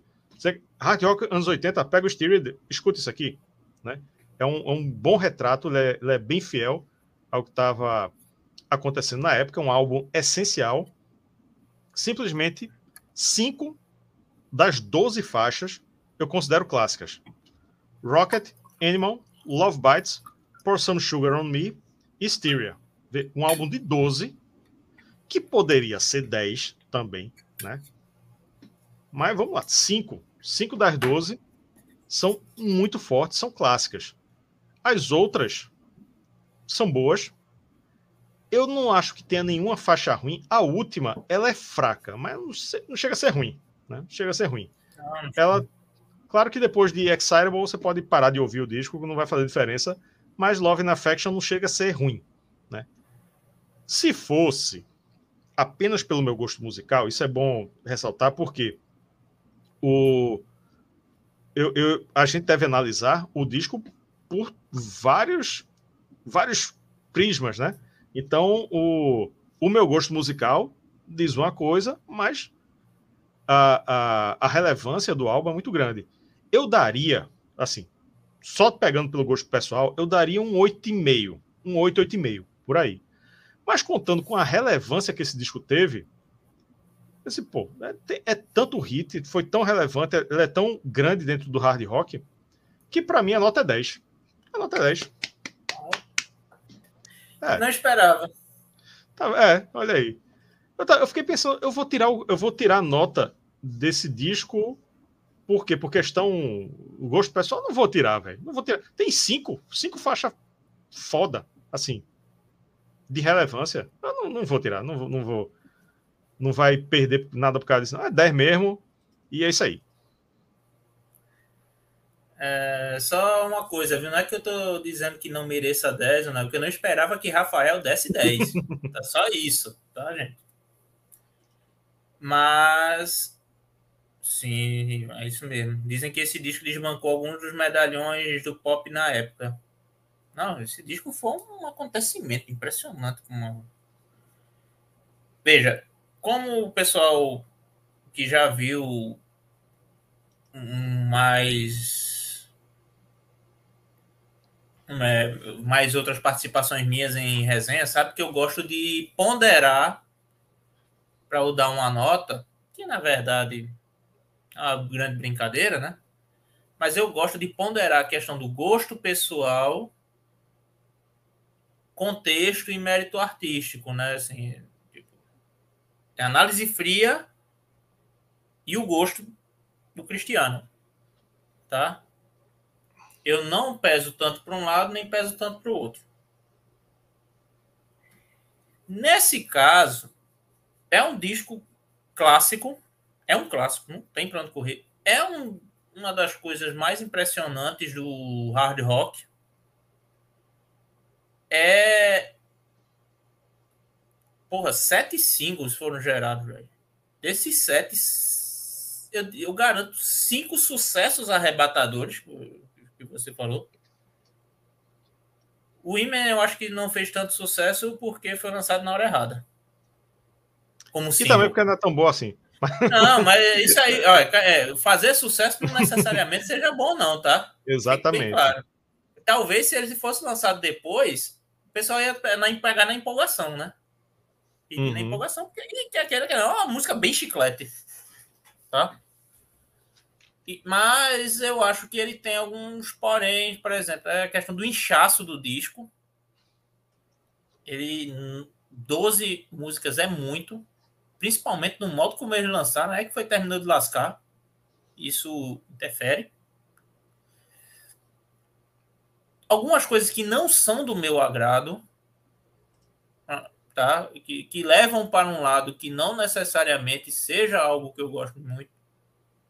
Meu gosto pessoal daria uma nota mais baixa. Mas esse essa análise fez o disco crescer no meu conceito. Talvez se eu escutasse mais vezes, a minha nota aumentasse, sabe? Porque quanto mais eu escutava, mais eu percebia coisas, tá? E é um disco que não tem vergonha nenhuma de ser comercial. Ele diz mesmo, não, a gente queria vender.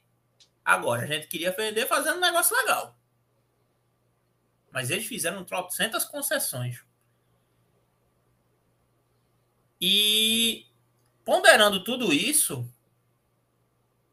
a minha nota para esse disco é uma nota 8. Pode mudar se quiser, viu? Pode mudar se quiser. É. Mas, por, ah, tô, dizendo, tô, tô, dizendo isso porque, porque Cristiano ele já me revelou a nota antes. Mas se se arrepender, pode se arrepender, não tem Mas, problema. Mas honestamente, não. a minha nota é 8 aqui, assim. Prévia. Né? Mas honestamente eu vou aumentar. Olha aí. Eu estava escutando antes de para ver para relembrar algumas coisas. Eu vou aumentar para 9. Olha, aumentou para 9. Aumentei para 9. Porque a, é, é, eu me afeiçoei mais a algumas músicas, né? De, depois que você que eu informei a nota né, para você. E também porque, velho, eles conseguiram tudo que eles queriam nesse disco, cara. Impressionante. Que eles quiseram fazer nesse disco para pegar o ouvinte eles conseguiram. É impressionante. É, é, eu não tenho, quanto mais eu leio sobre o disco, mais impressionado eu fico. É, cara, eu não tenho mais o que falar. Eu não dou 10 porque, primeiro, o lado pessoal acaba pesando para puxar um pouco mais, né, que é a relação principalmente a repertório, a questão de couro, tal, que não me agrada muito como foi feito. Muito embora eu entenda o porquê você tenha sido feito, tá? Mas eu acho hoje, agora, que 8,5 seria injusto. A percepção que eu tenho, sabe? Então, velho, 9 tá muito bem dado e vocês lamentem, vocês que queriam que eu desse 10, lamentem pelo fato de eu não dessa resenha não estar tá mais à frente nos dias, tá ligado? Porque se, se fosse mais depois de uma, eu acho que ia ficar 10 e ia ficar cantando todas as músicas de cabarrabo. Olha aí. E assim terminamos com a média 8,8. Dá para arredondar para 9, pô. Dá para arredondar para 9. Fez bonito, fez bonito. Um, um, grande marco aí na história do hard rock. É, mesmo não sendo tão fã, mas eu acho uhum. que, que é um, um disco gigante. E, enfim, muito obrigado a você que ficou até aqui, ao vivo, a você que veio do futuro, a você que está escutando no podcast. Seja membro do nosso clube de membros, botar aqui mais uma vez, ó, a galera aqui que nos apoia. Olha as carinhas Botar deles aí. Na tela. Os membros na tela. Olha aqui os membros na tela. Muito obrigado. Ser membro é muito importante para que esse canal continue existindo. Tem, tem grupo no WhatsApp, tem lista de pare, tem várias coisas. Se você quiser só ajudar, também pode só ajudar. Tem, tem uma opção ali só para dar uma, uma quantia simbólica. O importante aí é contribuir para a criação de conteúdo sobre rock and roll e heavy metal aqui no canal. Não esqueça de curtir também esse vídeo, não esqueça de compartilhar, não esqueça de comentar. Isso é muito importante para a gente, beleza? Cristiano, algum recado final aqui para quem está nos acompanhando? Eu gostaria de agradecer a oportunidade de eu poder analisar algo que é que estava totalmente fora de minha bolha, vamos dizer. Né? Foi bem uma das experiências mais interessantes em relação à resenha que eu fiz. Se não foi algo do coração, mas foi algo bem para pesquisar. Foi bem interessante eu pesquisar, eu prestar atenção em nuances de um disco que talvez eu não fosse dar tanta bola muito embora eu já tivesse escutado e gostado do disco, tá? Que fique bem claro. Mas eu não prestava tanta atenção como eu prestei nos últimos dias. Valeu demais. E para você que ficou até o final, na seção de comentários, porque a gente já fez isso. Eu, já, eu tô, vou, toda vez que eu participar de uma live vai ser assim, né? Eu... E, e, essa aqui é a, é a mais longa resenha faixa a faixa ao vivo, hein? Já tá sendo. Olha, chupa, vai, Cláudio Borges! Vai passar. Não, de, Cláudio nunca fez um ao vivo, não. Ah, é, ao vivo ele nunca fez, é, não. Mas não. mesmo assim. É, Ih, rapaz, é. se ele fizer ao vivo, vai ser três horas, viu, velho? Três horas, é. Essa aqui já vai passar duas horas já, hein? Mas vai lá, um faz teu, o um desafio aí. Um abraço é. pro, pro Carlos de Borges, velho. O cara é foda, pelo amor de Deus. É. Vou, vou, vou chamá-lo novamente aqui. Como é ao vivo, fica um pouco mais complicada a logística, mas uma hora a gente deve conseguir. Mas. É, é, e O que eu peço a você que ficou até o final, para você provar que ficou até o final, mesmo que você esteja vendo gravado, é que você comente na seção de comentários, não no chat, por favor, tá? Na seção de comentários, você coloca. É... Tem que ser algo aleatório, tem que ser aleatório. É. Não, não tem que ser algo é, tipo.